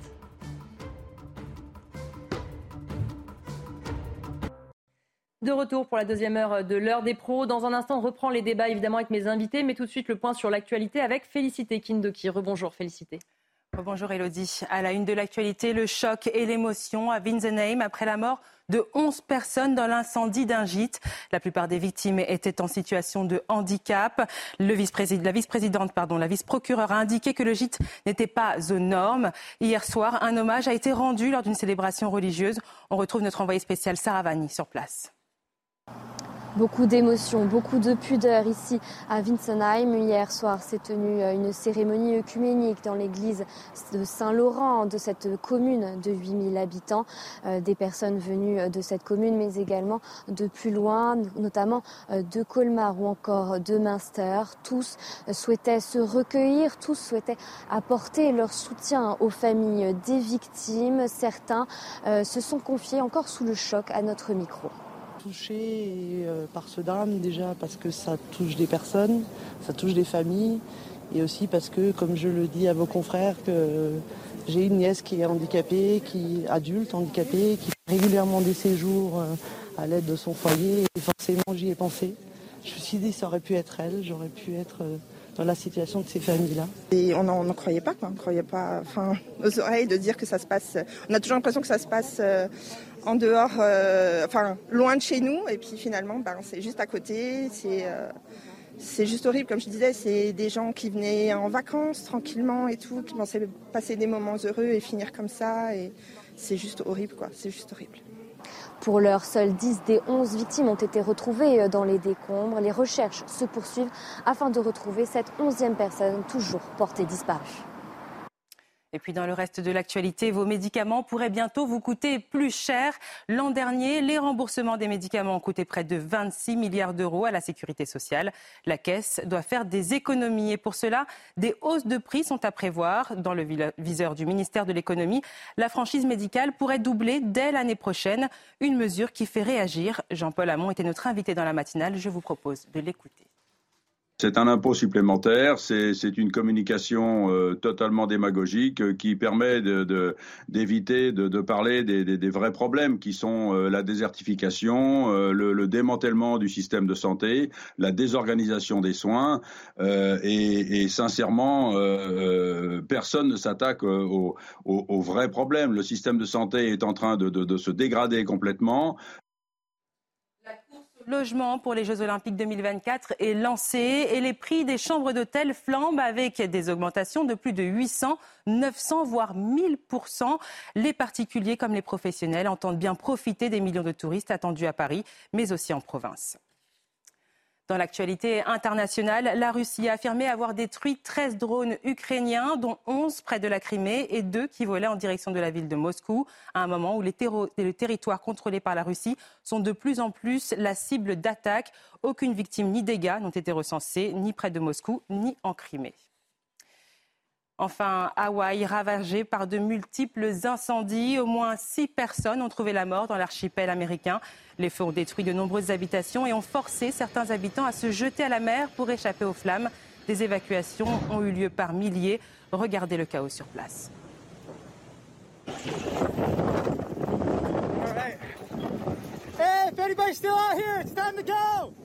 If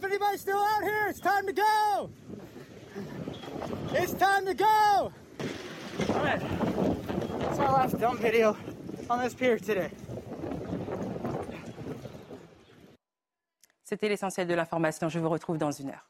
Merci beaucoup euh, à vous, Félicité Kindoki. On rappelle donc cette dernière information de la vice-procureure qui explique que le gîte qui a été incendié n'était euh, malheureusement pas aux normes. On aura davantage de précisions, notamment euh, soyez au rendez-vous avec Fadila Katabi, la ministre chargée des personnes handicapées. Elle sera l'invitée de Thierry Cabane tout à l'heure aux alentours des 11h45. On va reprendre maintenant le fil de nos débats et parler notamment du prix des médicaments parce que l'an dernier, les remboursements des médicaments ont coûté près de 26 milliards d'euros à la sécurité sociale. La sécurité sociale, qui on le sait, doit faire des économies et donc pour cela, eh bien, des hausses de prix sont à prévoir. Dans le viseur du ministère de l'économie, la franchise médicale, elle pourrait doubler l'année prochaine. On vous explique tout avec Aminata Demphal. Vos médicaments pourraient bientôt vous coûter plus cher. Lorsque vous en achetez un, l'assurance maladie vous déduit 50 centimes du remboursement. C'est la franchise médicale.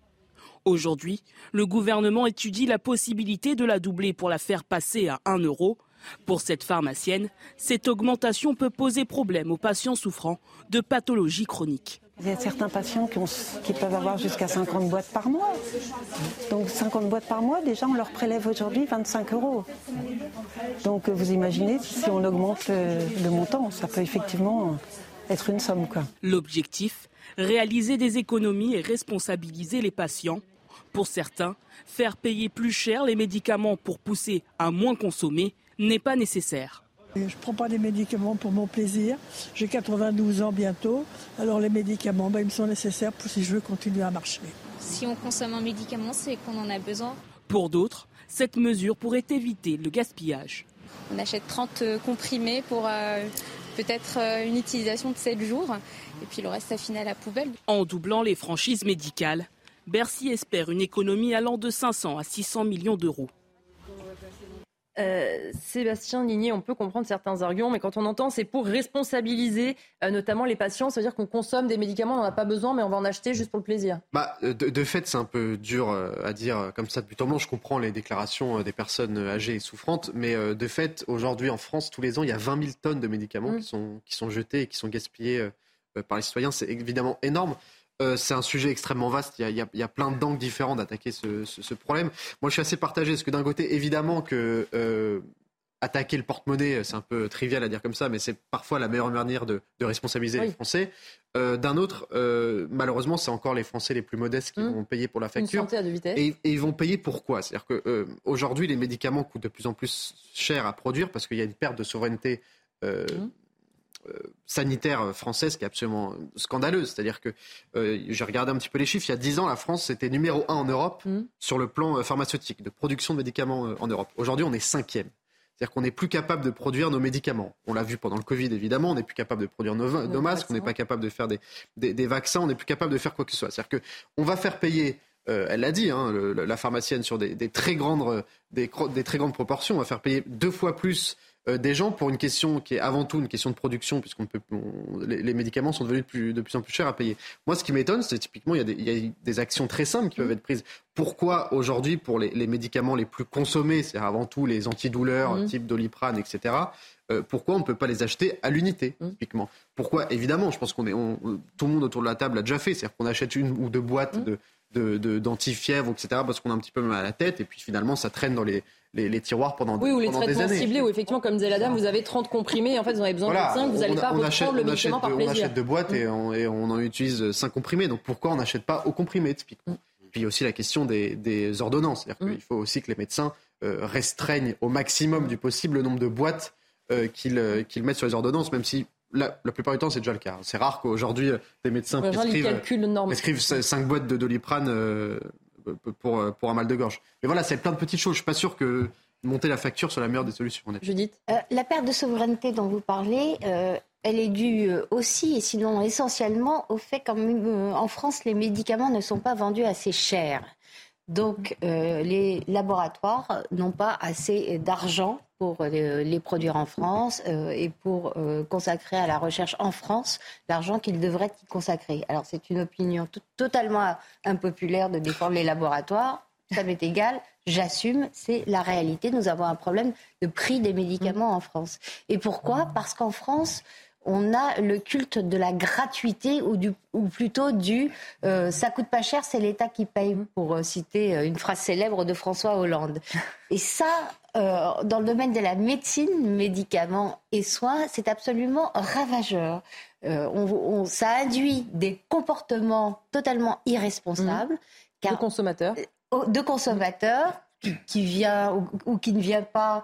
Euh, je pense notamment par exemple à la, CMU, c'est très mm. typique. Tous les médecins vous diront que les clients euh, CMU qui ne payent rien euh, annulent deux rendez-vous mm. sur trois et, ne prennent même pas la, peine de téléphoner. Donc il faut arrêter avec ce mythe de la gratuité.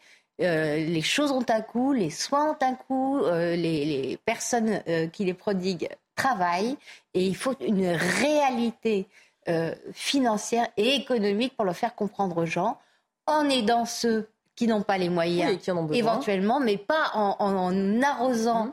euh, comme ça et, en faisant croire à tout le monde que c'est gratuit. Jonas Haddad. Le problème, c'est la cible. Mmh. C'est-à-dire qu'en gros, aujourd'hui, qui va payer les 50 centimes complémentaires sur la franchise si ça passe? Ce sont les malades chroniques, mmh. d'accord? Qui n'ont pas que d'autres choix que d'avoir des traitements longs pour se soigner. D'abord, et qui sont j'aime pas ce terme-là, mais qui ne sont pas assez pauvres pour bénéficier de ce qu'on mmh. appelle la CMU et qui aujourd'hui est la CSS, la complémentaire santé mmh. solidaire, qui a encore changé de nom. C'est-à-dire qu'en gros, c'est en permanence ce qu'on appelle ces classes moyennes, ou, peut-être pas assez suffisamment pour être moyennes, qui vont être impactées. Alors que lorsque vous êtes soit vraiment en difficulté financière, vous avez l'équivalent CMU, la CSS, et si vous êtes, je prends un exemple au hasard, étranger clandestin, vous avez là avec, ah, bah oui, mais vous avez là avec l'AME, je suis désolé, un remboursement intégral de vos frais médicaux. Et euh, quelqu'un qui est français de classe moyenne et qui a euh, une infection de, de longue durée, il va subir ça. Et en fait, ça participe globalement à un, matraquage mm. euh, de ce que c'est que les classes moyennes. Et évidemment, on aurait pu faire des économies sur d'autres choses. Vous savez, notamment, je pense, sur la fonctionnalisation dans l'hôpital, en termes de masse salariale qu'on pourrait avoir. La, question n'est pas de savoir si on va avoir moins de personnes face au, moins de personnel, mais qu'on voit si on peut faire davantage d'économies là-dessus. Et on continue à faire des économies sur cette catégorie-là de la population, euh, comme dans bien d'autres sujets. Olivier d'Artigol. La sécurité sociale est une magnifique invention. Elle conserve toute sa modernité, quand bien même il y a des questions euh, à réfléchir. Euh, je préfère au combien notre système, avec des difficultés, les difficultés qu'il connaît, auxquelles il faut réfléchir et répondre, que d'autres systèmes libéraux où les personnes euh, pauvres peuvent mourir euh, du, fait de ne pouvoir accéder à, des soins ou à une opération ou mhm, passer par le crédit pour euh, se soigner. Ça, c'est le premier rappel. Deuxième rappel, il y a des, responsabilités politiques dans notre désarmement en termes de souveraineté sanitaire et en l'occurrence sur les médicaments. Et les big pharma mhm. devraient être beaucoup plus contrôlés euh, concernant leur agissement, la manière dont ils ont eu un effet d'aubaine concernant la crise euh, sanitaire, ce qui a pu se passer.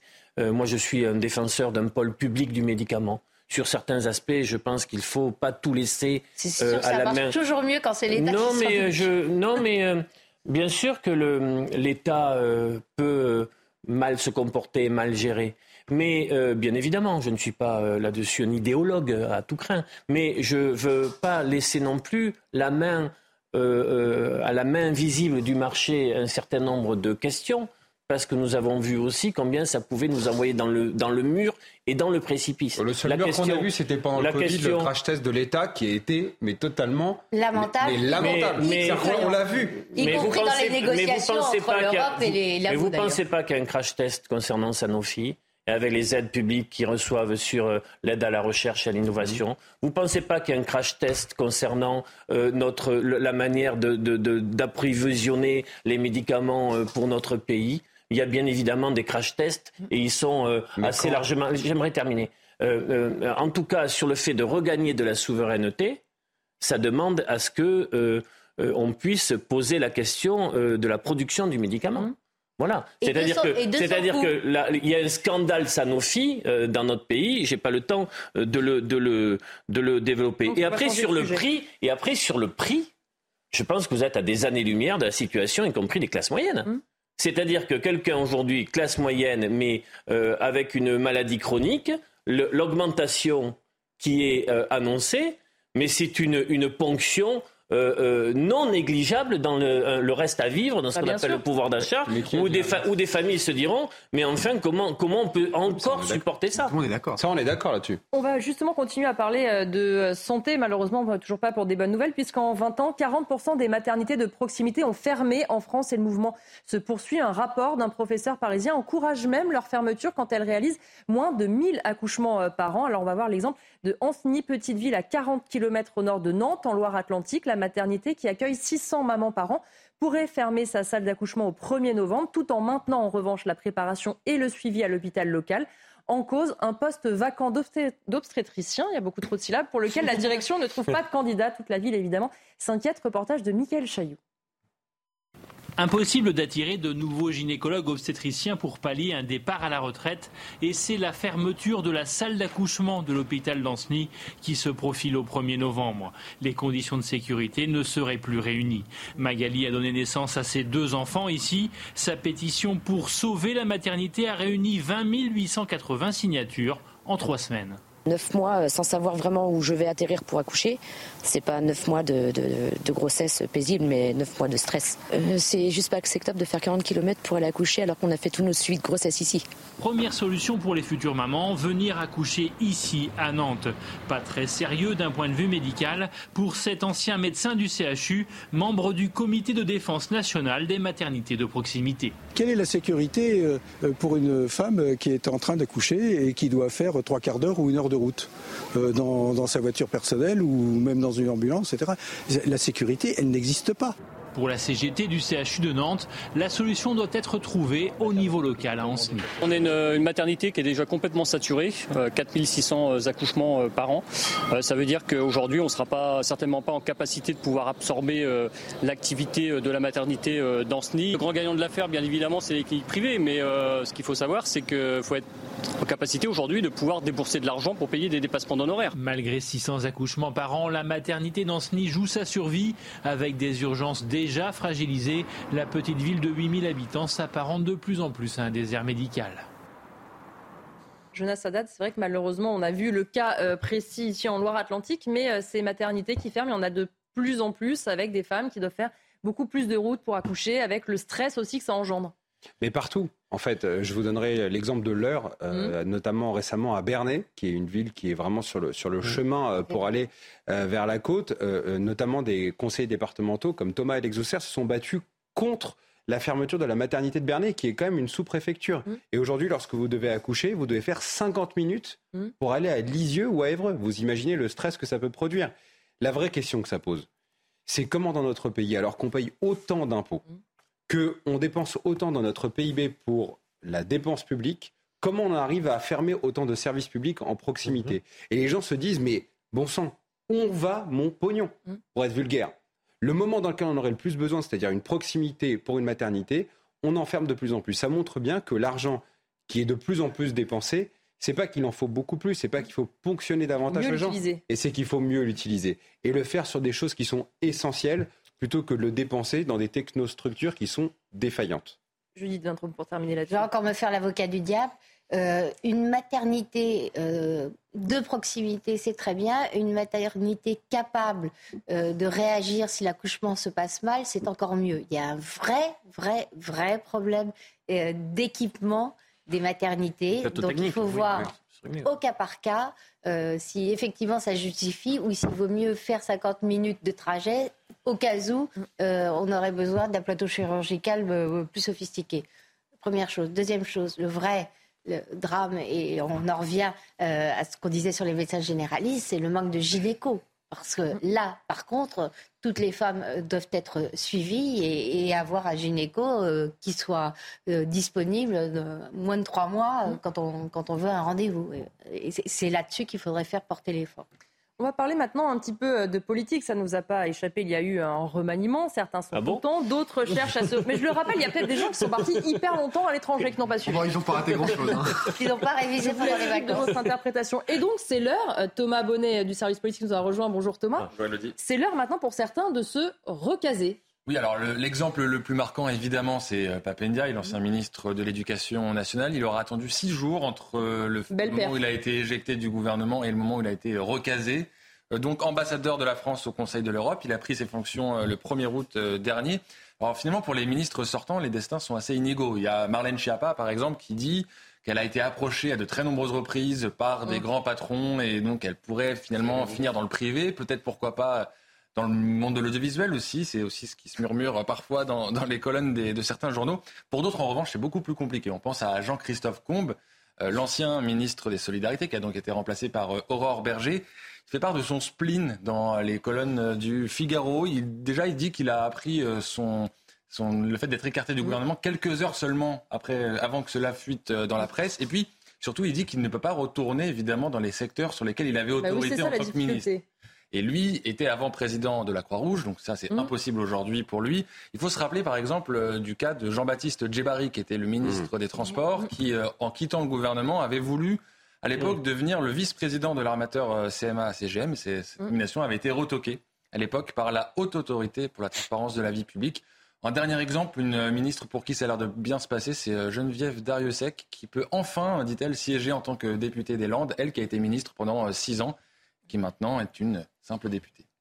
Euh, c'est vrai, Jonas Haddad, que c'est toujours un petit peu voilà la valse de chacun. Avec la difficulté maintenant, quand ils viennent comme ça de la société civile, quand ils veulent retourner dans leur ancien secteur, du coup, c'est problématique. Ils ne peuvent pas, évidemment, traiter les dossiers qu'ils traitaient en tant, que ministre pendant un certain nombre d'années. Et on a, comme le disait Thomas très justement, certain nombre d'entre eux qui, du coup, pataugent un peu après parce que la, sortie n'est pas si difficile, n'est pas si facile que ça. Je vais même aller plus loin. Leur employabilité a été réduite. Quand vous vous interrogez aujourd'hui des, Non, mais c'est vrai. Des, Personne ne va vouloir être ministre avec son On va les plaindre. Bah, oui. il y a pire. Euh, franchement. Après tout, on a traversé la rue pour faire du travail. Non, on ne va pas les plaindre. Mm. Mais la réalité, c'est qu'aujourd'hui, un certain nombre de règles s'imposent qui font que, par exemple, pour être très clair, auparavant, ces gens-là étaient notamment embauchés pour leur carnet d'adresse, mm. pour leur capacité à ouvrir un certain nombre de portes. Aujourd'hui, dans les grands groupes, on se dit, mais attendez, mais ça va plutôt être un poids mort, parce que potentiellement, ça va être des difficultés, que euh, un, coup de booster par rapport à leur activité. Ils deviennent clivants, quelque part. Ils deviennent un peu clivants. Deuxièmement, lorsqu'ils ont eu des professions libérales, eh bien, lorsque vous abandonnez votre cabinet médical ou d'avocat ou autre, etc., quand vous revenez, bah, les clients, en fait, aujourd'hui, ils n'attendent pas le ministre ah euh, comme, euh, comme le bon Dieu. Ils disent, bah, mon ami, t'es gentil, mais t'es parti pendant deux ans, bah, moi, j'ai trouvé un autre prestataire pour pouvoir le faire. Donc, il est facile régulièrement de dire, ah, mais ça va, ils ont la belle vie, etc. Moi, je dirais que ces derniers temps, je ne parle pas des ministres parce que c'est plus facile pour eux quand même. Euh, notamment, je pense à un certain nombre de députés qui ont été battus. Là, il y a un vrai sujet. C'est extrêmement compliqué pour eux. Il y en a certains qui pointent encore à, euh, je dirais plus Pôle Emploi puisque maintenant ça va être France Travail, mm. à, qui, qui pointent à France Travail parce qu'ils expliquent que finalement c'est plus compliqué. Et enfin, dernier point. Comme de plus en plus, euh, on valorise par le biais des parachutages, mm. par le biais d'avoir de grandes vagues comme ça qui amènent à des députés uniquement sur des vagues post-présidentielles, des gens qui sont plutôt des apparatchiks, et eh ben en sortant de l'Assemblée, ben, ils savent pas faire grand-chose pour mm. certains. Et donc on va leur dire, mais t'es gentil, mais qu'est-ce que tu m'apportes toi Avant, être député, c'était quelque chose qui était hyper valorisateur. Mais qu'est-ce que tu m'apportes toi dans mon entreprise lorsque je dois être recruté Et eh ben souvent la réponse, elle est négative, et ils doivent se réinventer. Eh ben c'est peut-être là où c'est intéressant, c'est à eux de montrer qu'ils sont en capacité de se réinventer. C'est ça le nouveau monde. C'est ça le nouveau monde, Olivier D'Artigol? La politique a, été dévalorisée, s'est dévalorisée au cours des dernières années. Et donc, ça a des conséquences sur le personnel politique. Bon, malgré ma fibre sociale, je suis peu sensible à la situation euh, pour certains noms qui ont été euh, Oui, on n'est pas en train de les plaindre. Hein. Il y a pire comme situation professionnelle. Je, fais un effort, je fais un effort sur moi-même, mais je suis bon, peu, peu sensible euh, à ce martyrologue. C'est peut-être plus juste sur la question des députés. Oui euh, où là, il peut en effet se, passer des choses douloureuses sur l'après-mandat. Mm. Pour la petite anecdote, pour certains ministres, vous vous rendez compte que vous n'êtes plus ministre, cette anecdote est connue, lorsque vous asseyez à l'arrière d'une voiture et que vous voyez qu'elle ne démarre plus. Euh, mais bon, il y a des gens qui vivent dans le monde professionnel des choses bien plus, euh, bien plus douloureuses, mais ça apporte aussi un éclairage sur euh, la start-up nation, mm. sur parfois ces ministres euh, qui euh, apparaissent euh, et disparaissent sans qu'on ait eu parfois le temps de retenir ou leur nom ou leur action ministérielle. Oui, parce que malheureusement aussi, Judith Vintraube, il faut distinguer des ministres comme par exemple Marlène Schiappa, effectivement très médiatique, qui, on ne doute pas, était assez maligne pour se faire un réseau. Et sans aucune méchanceté pour lui, quand vous citiez Jean-Christophe Combe, c'est plus compliqué parce qu'en fait, ils n'ont pas forcément non plus rentabilisé leur expérience de ministre. Oui, mais enfin, en l'occurrence, euh, si euh, Marlène Schiappa est médiatique, c'est parce qu'elle a su se médiatiser. Mmh. Euh, donc, elle ne le doit qu'à son talent propre. Ah oui, bien sûr, c'est une stratégie. Quoi qu'on en pense. Jean-Pierre Combe n'a pas eu le. Jean-Christophe. Jean-Christophe. C'est bien la preuve que ça a très bien fonctionné. J'enfonce le clou, le pauvre. n'a pas eu le même talent. Mais je trouve que, en fait, la, la vraie question, c'est celle de la sociologie euh, du personnel politique, c'est celle que euh, Jonas euh, abordait. il y a une terrible inégalité entre les, politiques qui viennent de la fonction publique et qui peuvent y retourner en général, et puis les libéraux. dont effectivement les patientèles quand ils sont médecins ou les clientèles quand ils sont mmh. avocats ne les ont pas attendus et, c'est plus possible de revenir.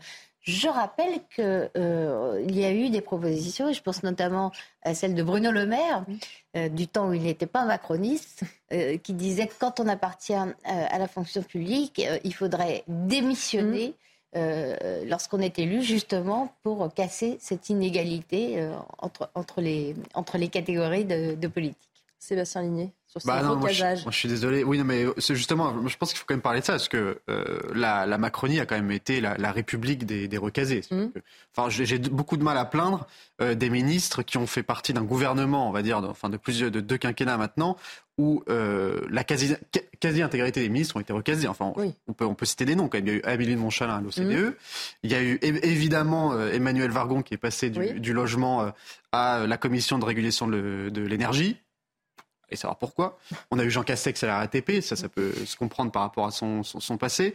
On a eu évidemment euh, Christophe Castaner euh, au tunnel du Mont Blanc et au port de Marseille. Là, pareil, aller trouver euh, l'intérêt, enfin, et sa légitimité. C'est-à-dire que si vous voulez, enfin, moi, je veux bien, je veux bien ça a toujours existé. oui, mais ça a toujours existé. mais enfin, si vous voulez, enfin, quand on voit les, sondages et la perte totale de confiance des Français dans le politique d'une manière générale. Oui, puisque maintenant les Français se rendent compte que ça est toujours évidemment. Oui, enfin, je, veux dire... je ne sais pas si avant les Français se rendaient compte à ce point. Effectivement, là, les noms que vous avez cités, à chaque fois, c'est quand même des articles, on en parle en plateau, ça peut changer. j'ai beaucoup de mal à, pleurer sur le sort de M. Combe, j'ai beaucoup de mal à pleurer sur le sort de M. Euh, Djebari qui a passé euh, son, son, l'intégralité de son, son, temps au ministère à faire des TikTok pour dire à quel point la trottinette électrique c'était génial. Enfin, oui, d'accord. Mais, excusez-moi, mais, M. Djebari, il a retrouvé des postes absolument partout dans le privé. Il a eu aucun souci, M. Combe, il aura aucun problème à retrouver des postes dans le privé. Le privé est ravi d'accueillir ses, anciens ministres par rapport à la réputation. Les, les ministres qui, comme Marlène Chapa, ont une, certaine euh, médiatisation, ils retrouvent que ce mm. soit dans l'audiovisuel ou dans le privé ou dans le conseil ou dans les conférences. Ah, moi, j'ai aucun souci. Enfin, si on commence à plaindre des ministres qui ont du mal, qui, mettent plus d'une semaine à retrouver un poste, enfin, honnêtement, je pense que les députés, je suis d'accord, ont beaucoup plus de mal et c'est surtout eux qu'il faudrait, qu'il faudrait plaindre. Euh, enfin bon, en, fait, je pas les ministres macronistes, tout sauf les ministres macronistes, s'il vous plaît. J'en serai le dernier avocat, mais ce que je dis juste, c'est que, en fait, ce que vous critiquez à juste titre, c'est la posture qu'ils avaient en tant que ministre et pas le fait qu'il soit aujourd'hui mm. compliqué de se reconvertir. Que vous critiquez par exemple la posture de certains ministres en fait qui n'avaient d'autre impact que d'être sur leurs réseaux sociaux, moi je le comprends parfaitement. Ce qui n'est pas le cas de Jebari. Hein. Je, trouve, pas... je, trouve ça un procès euh, tout à fait injuste, mais bon. Ce qui n'est pas le cas, mais aujourd'hui je vous assure par exemple faire des conférences, euh, c'est ce qui est fantasmé, c'est absolument euh, pas donné à tout le monde. François Hollande s'est inscrit sur le même site de conférence que Nicolas Sarkozy. Mm. Il a fait une conférence, on lui a donné. C'était 40 000 euros pour MMA. Vous voyez, lui, il, est il était président de la République. Mm. Alors tous les autres, je peux vous assurer que c'est très compliqué et je vois vraiment pas, pardon pour ce pauvre monsieur Comte parce qu'on est en train mais je vois oui, changeons un petit peu de nom. Mais, qui, va, qui va aller lui demander une conférence? Personne. Il un poste. Enfin, mais non, mais oui, ça, ça, ça c'est une partie assez populiste qui fait qu'au final, non, aujourd'hui. Mais, citez-moi un nom d'un ministre, citez-moi un nom d'un ancien ministre qui est au chômage actuellement. Bah, on, ne s'en souvient pas de tous leurs noms. Ah, euh. oui, Et moi j'attends un nom. alors, je, je, pleurais le nom d'un ministre qui a eu un bac plus 5, qui a fait des études, qui a fait l'ENA, qui, est au, qui est au chômage. Mais écoutez, si vous êtes ministre, ancien ministre, vous êtes au chômage, envoyez-nous un SMS comme ça, envoyez-nous votre euh, témoignage. On marque une courte pause. Merci euh, Thomas Bonnet d'avoir été avec nous et on va parler d'international. À tout de suite pour la dernière partie de l'heure des pros.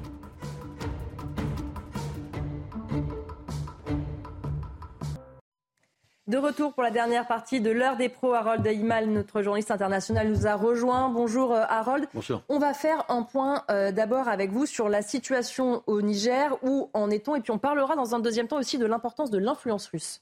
Alors, les putschistes sont au pouvoir. Il y a le général Tiani, le général Modi, euh, qui ont inventé des instances qu'ils chapotent. Et euh, il y a le président euh, légitimement élu qui est emprisonné euh, dans une demeure et apparemment on ne prodigue pas les soins médicaux dont son fils a urgemment besoin et lui, on ne lui apporte pas à manger tout le temps aux heures normales. Donc il y a une pression physique directe sur le président Bazoum, qui s'appelle. Et ça, c'est la situation politique. Sinon, les institutions ont plus ou moins rallié euh, le putsch, euh, sans grand enthousiasme d'ailleurs. Et puis dans la rue, vous avez quand même un sentiment pro-putsch, mais il n'est pas aussi massif qu'il a pu être au Mali et ailleurs.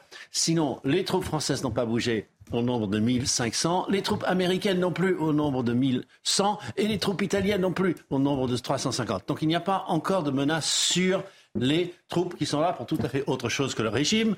C'est pour combattre le djihadisme, ce contre quoi le régime ne semble nouveau, ne semble pas tellement s'intéresser. Ce dont on parle aussi beaucoup, euh, Harold, ces derniers jours, c'est de l'influence russe, notamment sur les euh, réseaux sociaux. Des ONG sortent euh, des chiffres, voient par exemple que les publications génèrent énormément de réactions. Qu'est-ce qu'on peut dire sur ce sujet? Alors, euh, dans tout le Sahel, euh, la, tactique euh, du Kremlin a été de pénétrer les esprits des populations via les réseaux, sociaux, en disant que les Français étaient des néocolonialistes qui massacraient leurs enfants, qui aidaient les djihadistes et qui pillaient le pays. Bon. ensuite, ça, a commencé à prendre dans la masse, qui est en, généralement en, situation de pauvreté euh, et les économies euh, ne se relèvent pas vraiment. Et il y a une corruption endémique un peu partout et toute l'aide qu'on leur donne euh, est, soumise à divers partages pour la corruption. Donc le peuple n'est pas content. Donc c'est la faute à la France. C'est l'idée qu'a avancé la Russie. La Russie, elle, qu'est-ce qu'elle propose? Wagner, elle propose ces mercenaires qui toujours arrivent trois fois moins nombreux que les soldats français et européens qui partent. Et Wagner, sa tactique, c'est de demander euh, à la junte où est-ce qu'on attaque? Euh, la junte pointe du doigt et ils attaquent, ils massacrent tout le monde, ils reviennent et euh, ils couvrent aussi toutes sortes d'exploitations minières et c'est comme ça qu'ils se payent. Donc ce système-là, paradoxalement, plaît à la rue et les juntes se basent sur la rue. Mais ces juntes n'ont marqué pratiquement aucun succès militaire pour l'instant. Olivier D'Artigol, effectivement, on a beaucoup parlé de ce sentiment euh, anti-français euh, dès les premiers jours. On a vu les manifestations, etc., orchestrées euh, en plus désormais par la Russie, avec, on le voit, effectivement, des sites Internet et une stratégie sur les réseaux sociaux très efficace. Oui, mais euh, quelle est la nature exacte de ce sentiment anti-français euh, sur l'ensemble du Sahel? Il a évolué, il est de différentes natures. On a vu au moment du putsch que, y compris, il avait pu être instrumentalisé. Est-ce que l'influence russe est aussi installée euh, que ça? J'écoute attentivement l'éclairage qui vient de nous être donné. non, surtout ce, que, ce sur quoi on se questionne, et c'est la situation la plus incandescente et la plus chaude du moment, c'est savoir comment les autres États de l'Ouest africain euh, euh, vont se comporter.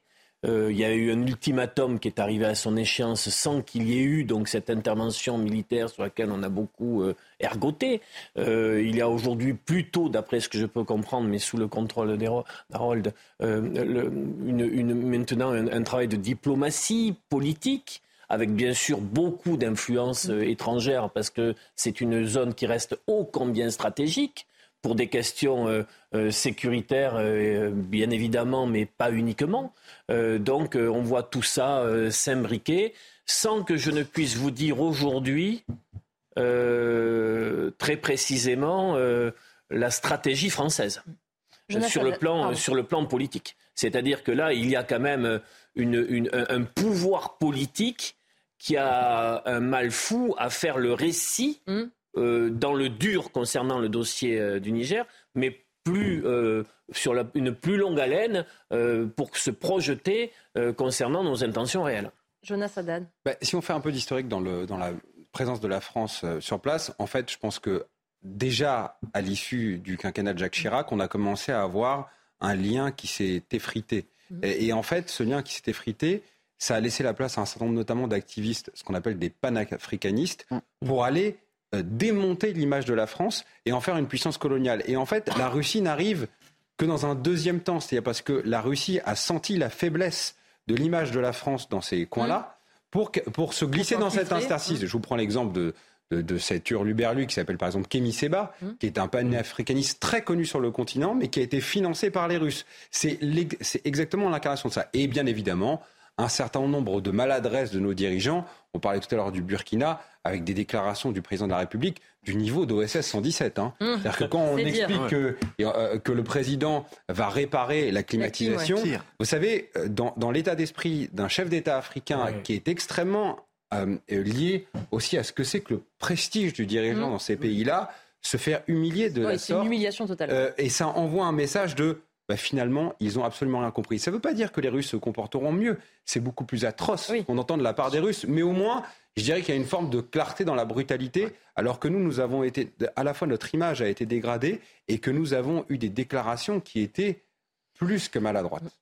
Je vais vous faire réagir dans un instant. Je voudrais juste qu'on écoute euh, Laurent Jacobelli, justement le député euh, Rassemblement national, qui s'exprimait ce matin sur ce sujet. Écoutez on a eu ce, sentiment de culpabilité euh, post-coloniale qui a fait qu'on a euh, parfois eu euh, des relations trop distantes avec certains pays qui font qu'aujourd'hui la voix de la France ne compte plus. La France doit se protéger, protéger ses intérêts sur place et faire attention que demain, effectivement, il n'y ait pas des flux de migration qui viennent vers l'Europe et vers la France. Donc tout cela est, compliqué. Donc je dis relancer la francophonie. Marine Le Pen avait proposé un siège permanent pour un pays africain au Conseil de sécurité des Nations Unies. Il est temps de redonner une place à l'Afrique, loin, on va dire, du mépris qui peut exister mais loin aussi de l'indifférence liée à un sentiment postcolonial.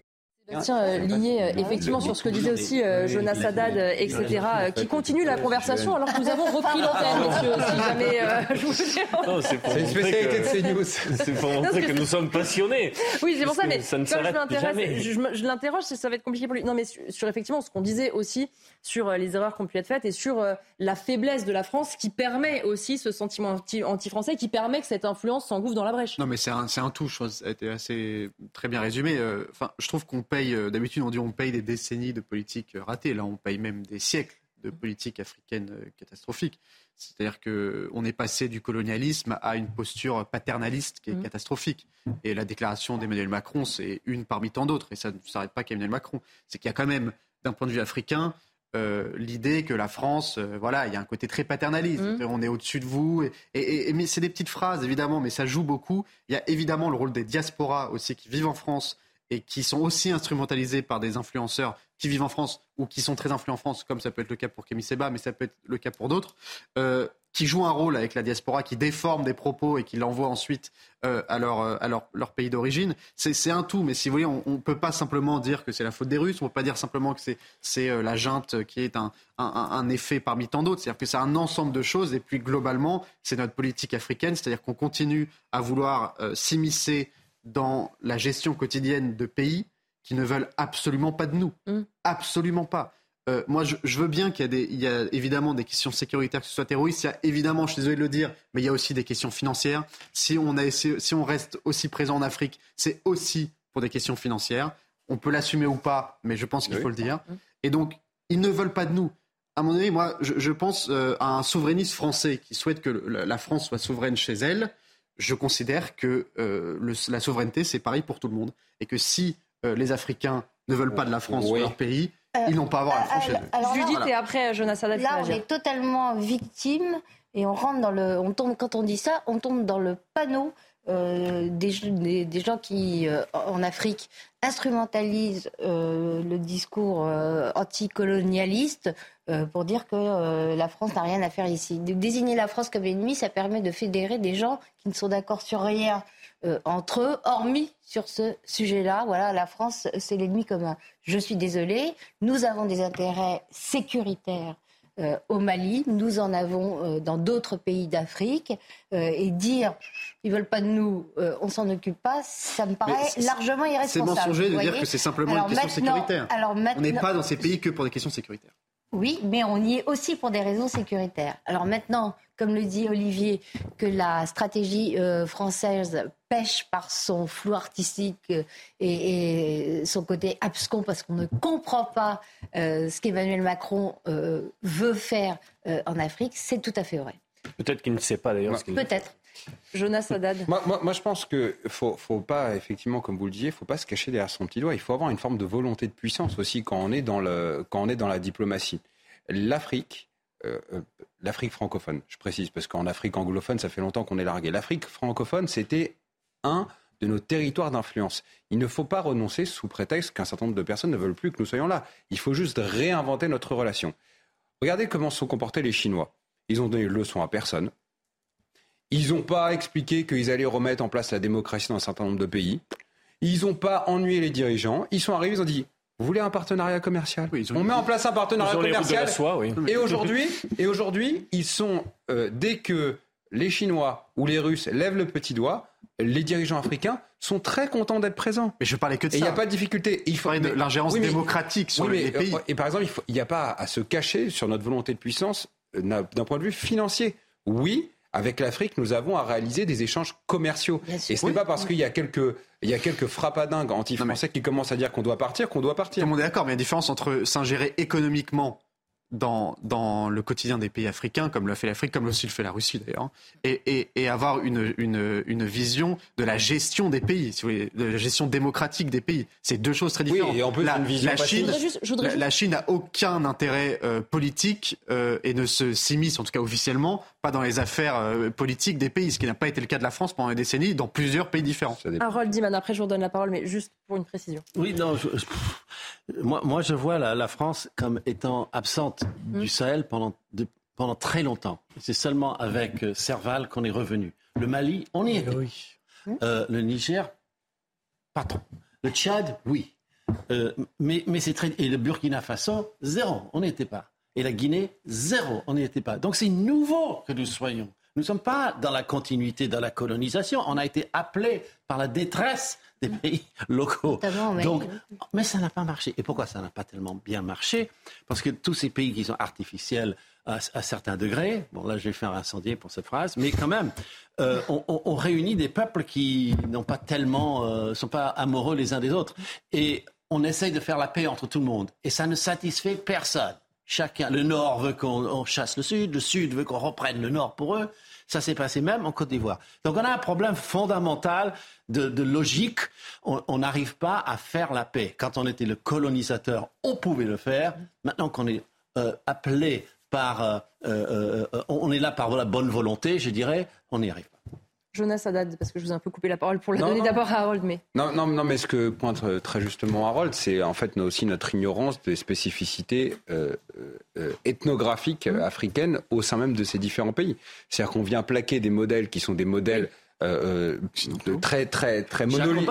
Très, mmh. très jacobins très monolithiques, alors qu'en fait, il y, a des, il y a des deals à avoir avec un certain nombre de personnes issues de différentes formes de pouvoir. Vous savez, aujourd'hui, euh, le pouvoir en Afrique, il n'est pas uniquement aux mains d'un certain nombre de présidents. Mmh. Il y a des présidents africains qui sont aujourd'hui très dépendants euh, de, de, de, rois locaux qui vont déterminer s'ils peuvent rester au pouvoir ou pas. Et ça, le, ce niveau de, de, granularité que pouvaient avoir d'anciens euh, diplomates français, on l'a vraiment beaucoup perdu. Et je pense qu'on va encore plus le perdre, parce qu'on ne le dit pas assez, avec euh, euh, la suppression du corps diplomatique. Mmh. Bien sûr. Ça veut dire ça, ça, ça, ne, va, ça ne va faire qu'aggraver, à mon avis, euh, le fait que, alors on dira, ah bah c'est des gens qui sont issus de la société civile, mais être diplomate dans un pays africain, c'est un métier, c est, c est, ça ne s'invente pas. Il y a une équation, euh, la politique c'est une incarnation. Mmh. Et il y a une euh, l'image depuis sa première élection en 2017 euh, d'Emmanuel Macron, jeune euh, président qui voulait être un, un, leader européen. On se souvient de la scénographie à, à, Athènes. en fait, son image à l'international et notamment en Afrique n'est pas une image, il me semble, qui a évolué très positivement. C'est-à-dire que cet aspect, ce, ce trait psychologique qu'il a de se mettre un peu en surplomb, mm -hmm. ce qu'on a appelé euh, chez nous la présidence jupitérienne, ouais. c'est apparu. Il a, il a appelé, c'est lui. Il a, oui, bien sûr. Elle est aussi apparue.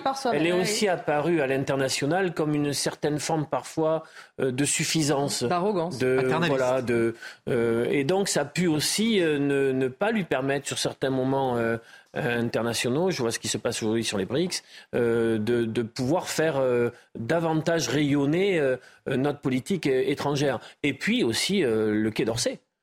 C'est-à-dire qu'on a, on a souvenir d'incarnation politique forte mmh. au Quai que nous avons perdu sur la dernière période. Mmh.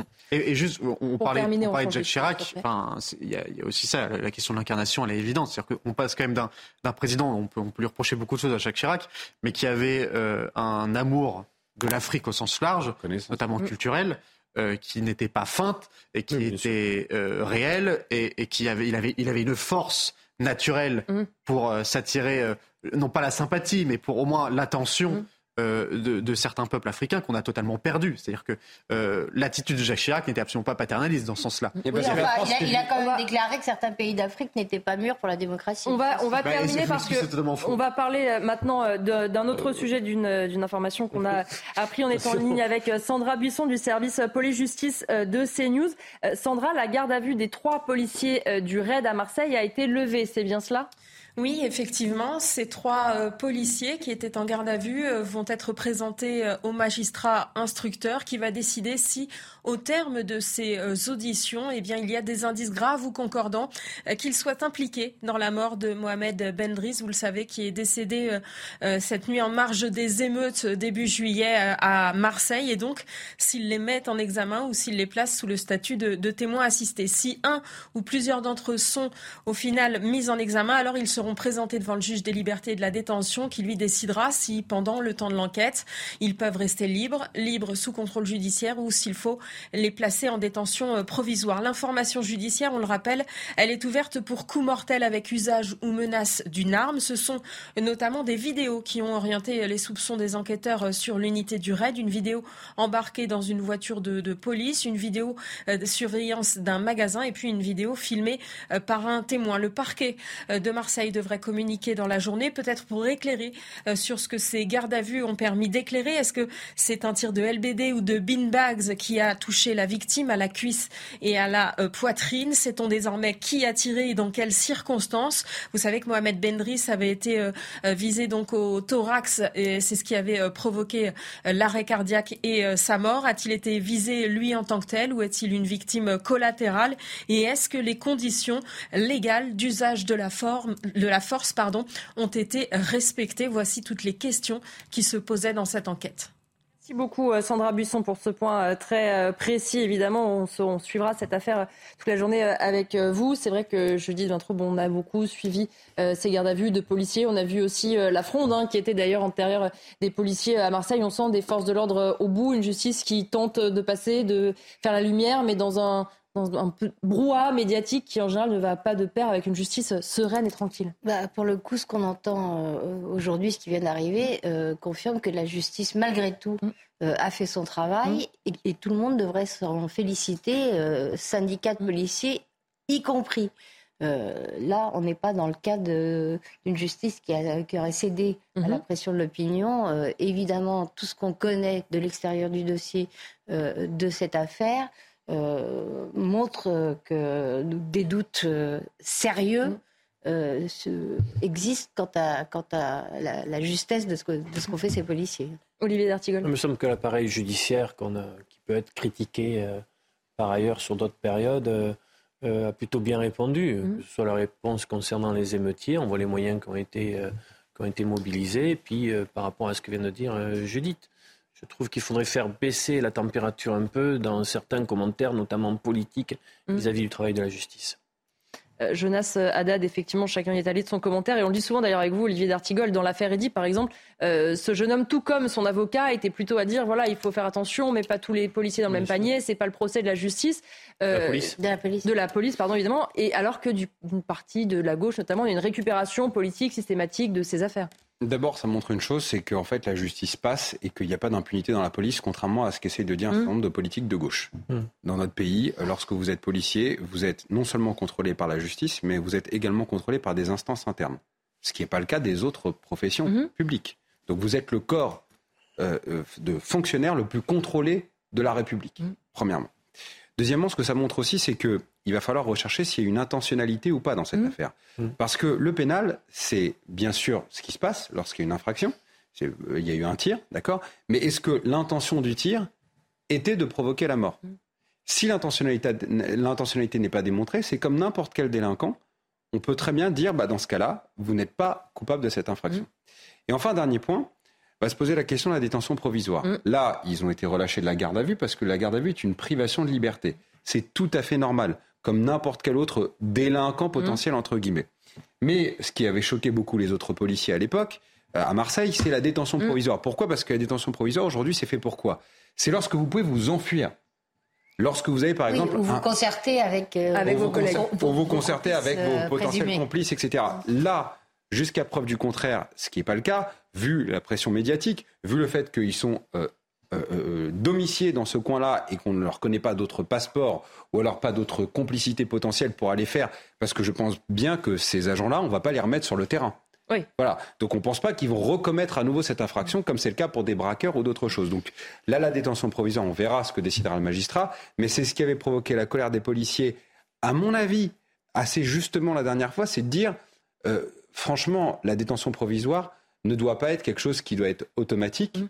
Euh, vous savez qu'on Dans a... l'affaire Naël, notamment, c'était euh, vraisemblablement en cédant à la pression Voilà. médiatique, une Voilà. certaine pression médiatique. Voilà, tout à fait. Parce qu'en fait, aujourd'hui, on n'a plus la préventive. Vous savez, avant, on parlait Mhm. de préventive.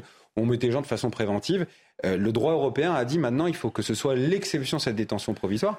De la même façon que Mais sans justices- aller jusqu'à l'affirmation qui est de dire qu'un policier ne doit jamais, c'est Non. exceptionnel, Non, non. Ah non, aller en détention provisoire avant un procès. mais moi, ce que je dis, c'est que qui a été la parole du directeur général de la police nationale. Oui. Mais, euh, mais, mais il le disait dans le sens où, euh, où la détention euh, pour, pour un policier, euh, c'est presque ce qui est pire pour eux, enfin, Non, psychologiquement. mais il a eu tort de le dire. Non, mais très bien, oui, monsieur. a eu mais- Oui, mais- parce que ça sous-entendait qu'il n'avait pas de fait, quelle ça. que soit l'erreur potentiellement commise. Mais, mais- mais je- je, mais je comprenais euh, d'où venait sa parole. Euh, vous avez dit que c'était le, le corps le plus, euh, le plus euh, contrôlé de la, la- la fonction publique, c'est vrai, mais c'est aussi le corps le plus scruté. Euh, d'autant plus aujourd'hui. C'est-à-dire qu'il est scruté euh, par l'opinion publique d'une manière générale, notamment avec les réseaux sociaux, notamment avec certains médias que je ne vais pas citer ici, Mm. mais qui relayent abondamment euh, une, une parole anti-flic euh, sans même euh, prendre le temps de- d'analyser concrètement les faits et qui peut porter, porter discrédit aux, aux policiers en cause. Ce qui fait qu'aujourd'hui, de fait, même si là je suis d'accord, euh, on est tous d'accord pour dire que la justice a, a très bien fait son travail et elle a pas cédé, mais on peut aussi dire de fait que avec les réseaux sociaux, avec certains médias, avec d'une manière générale l'opinion publique qui, qui s'est euh, qui s'est radicalisée sur la question des policiers, qu'elle Non, soit l'opinion anti. publique est en soutien. Non, non, radicalisée, qu'elle soit anti ou pour.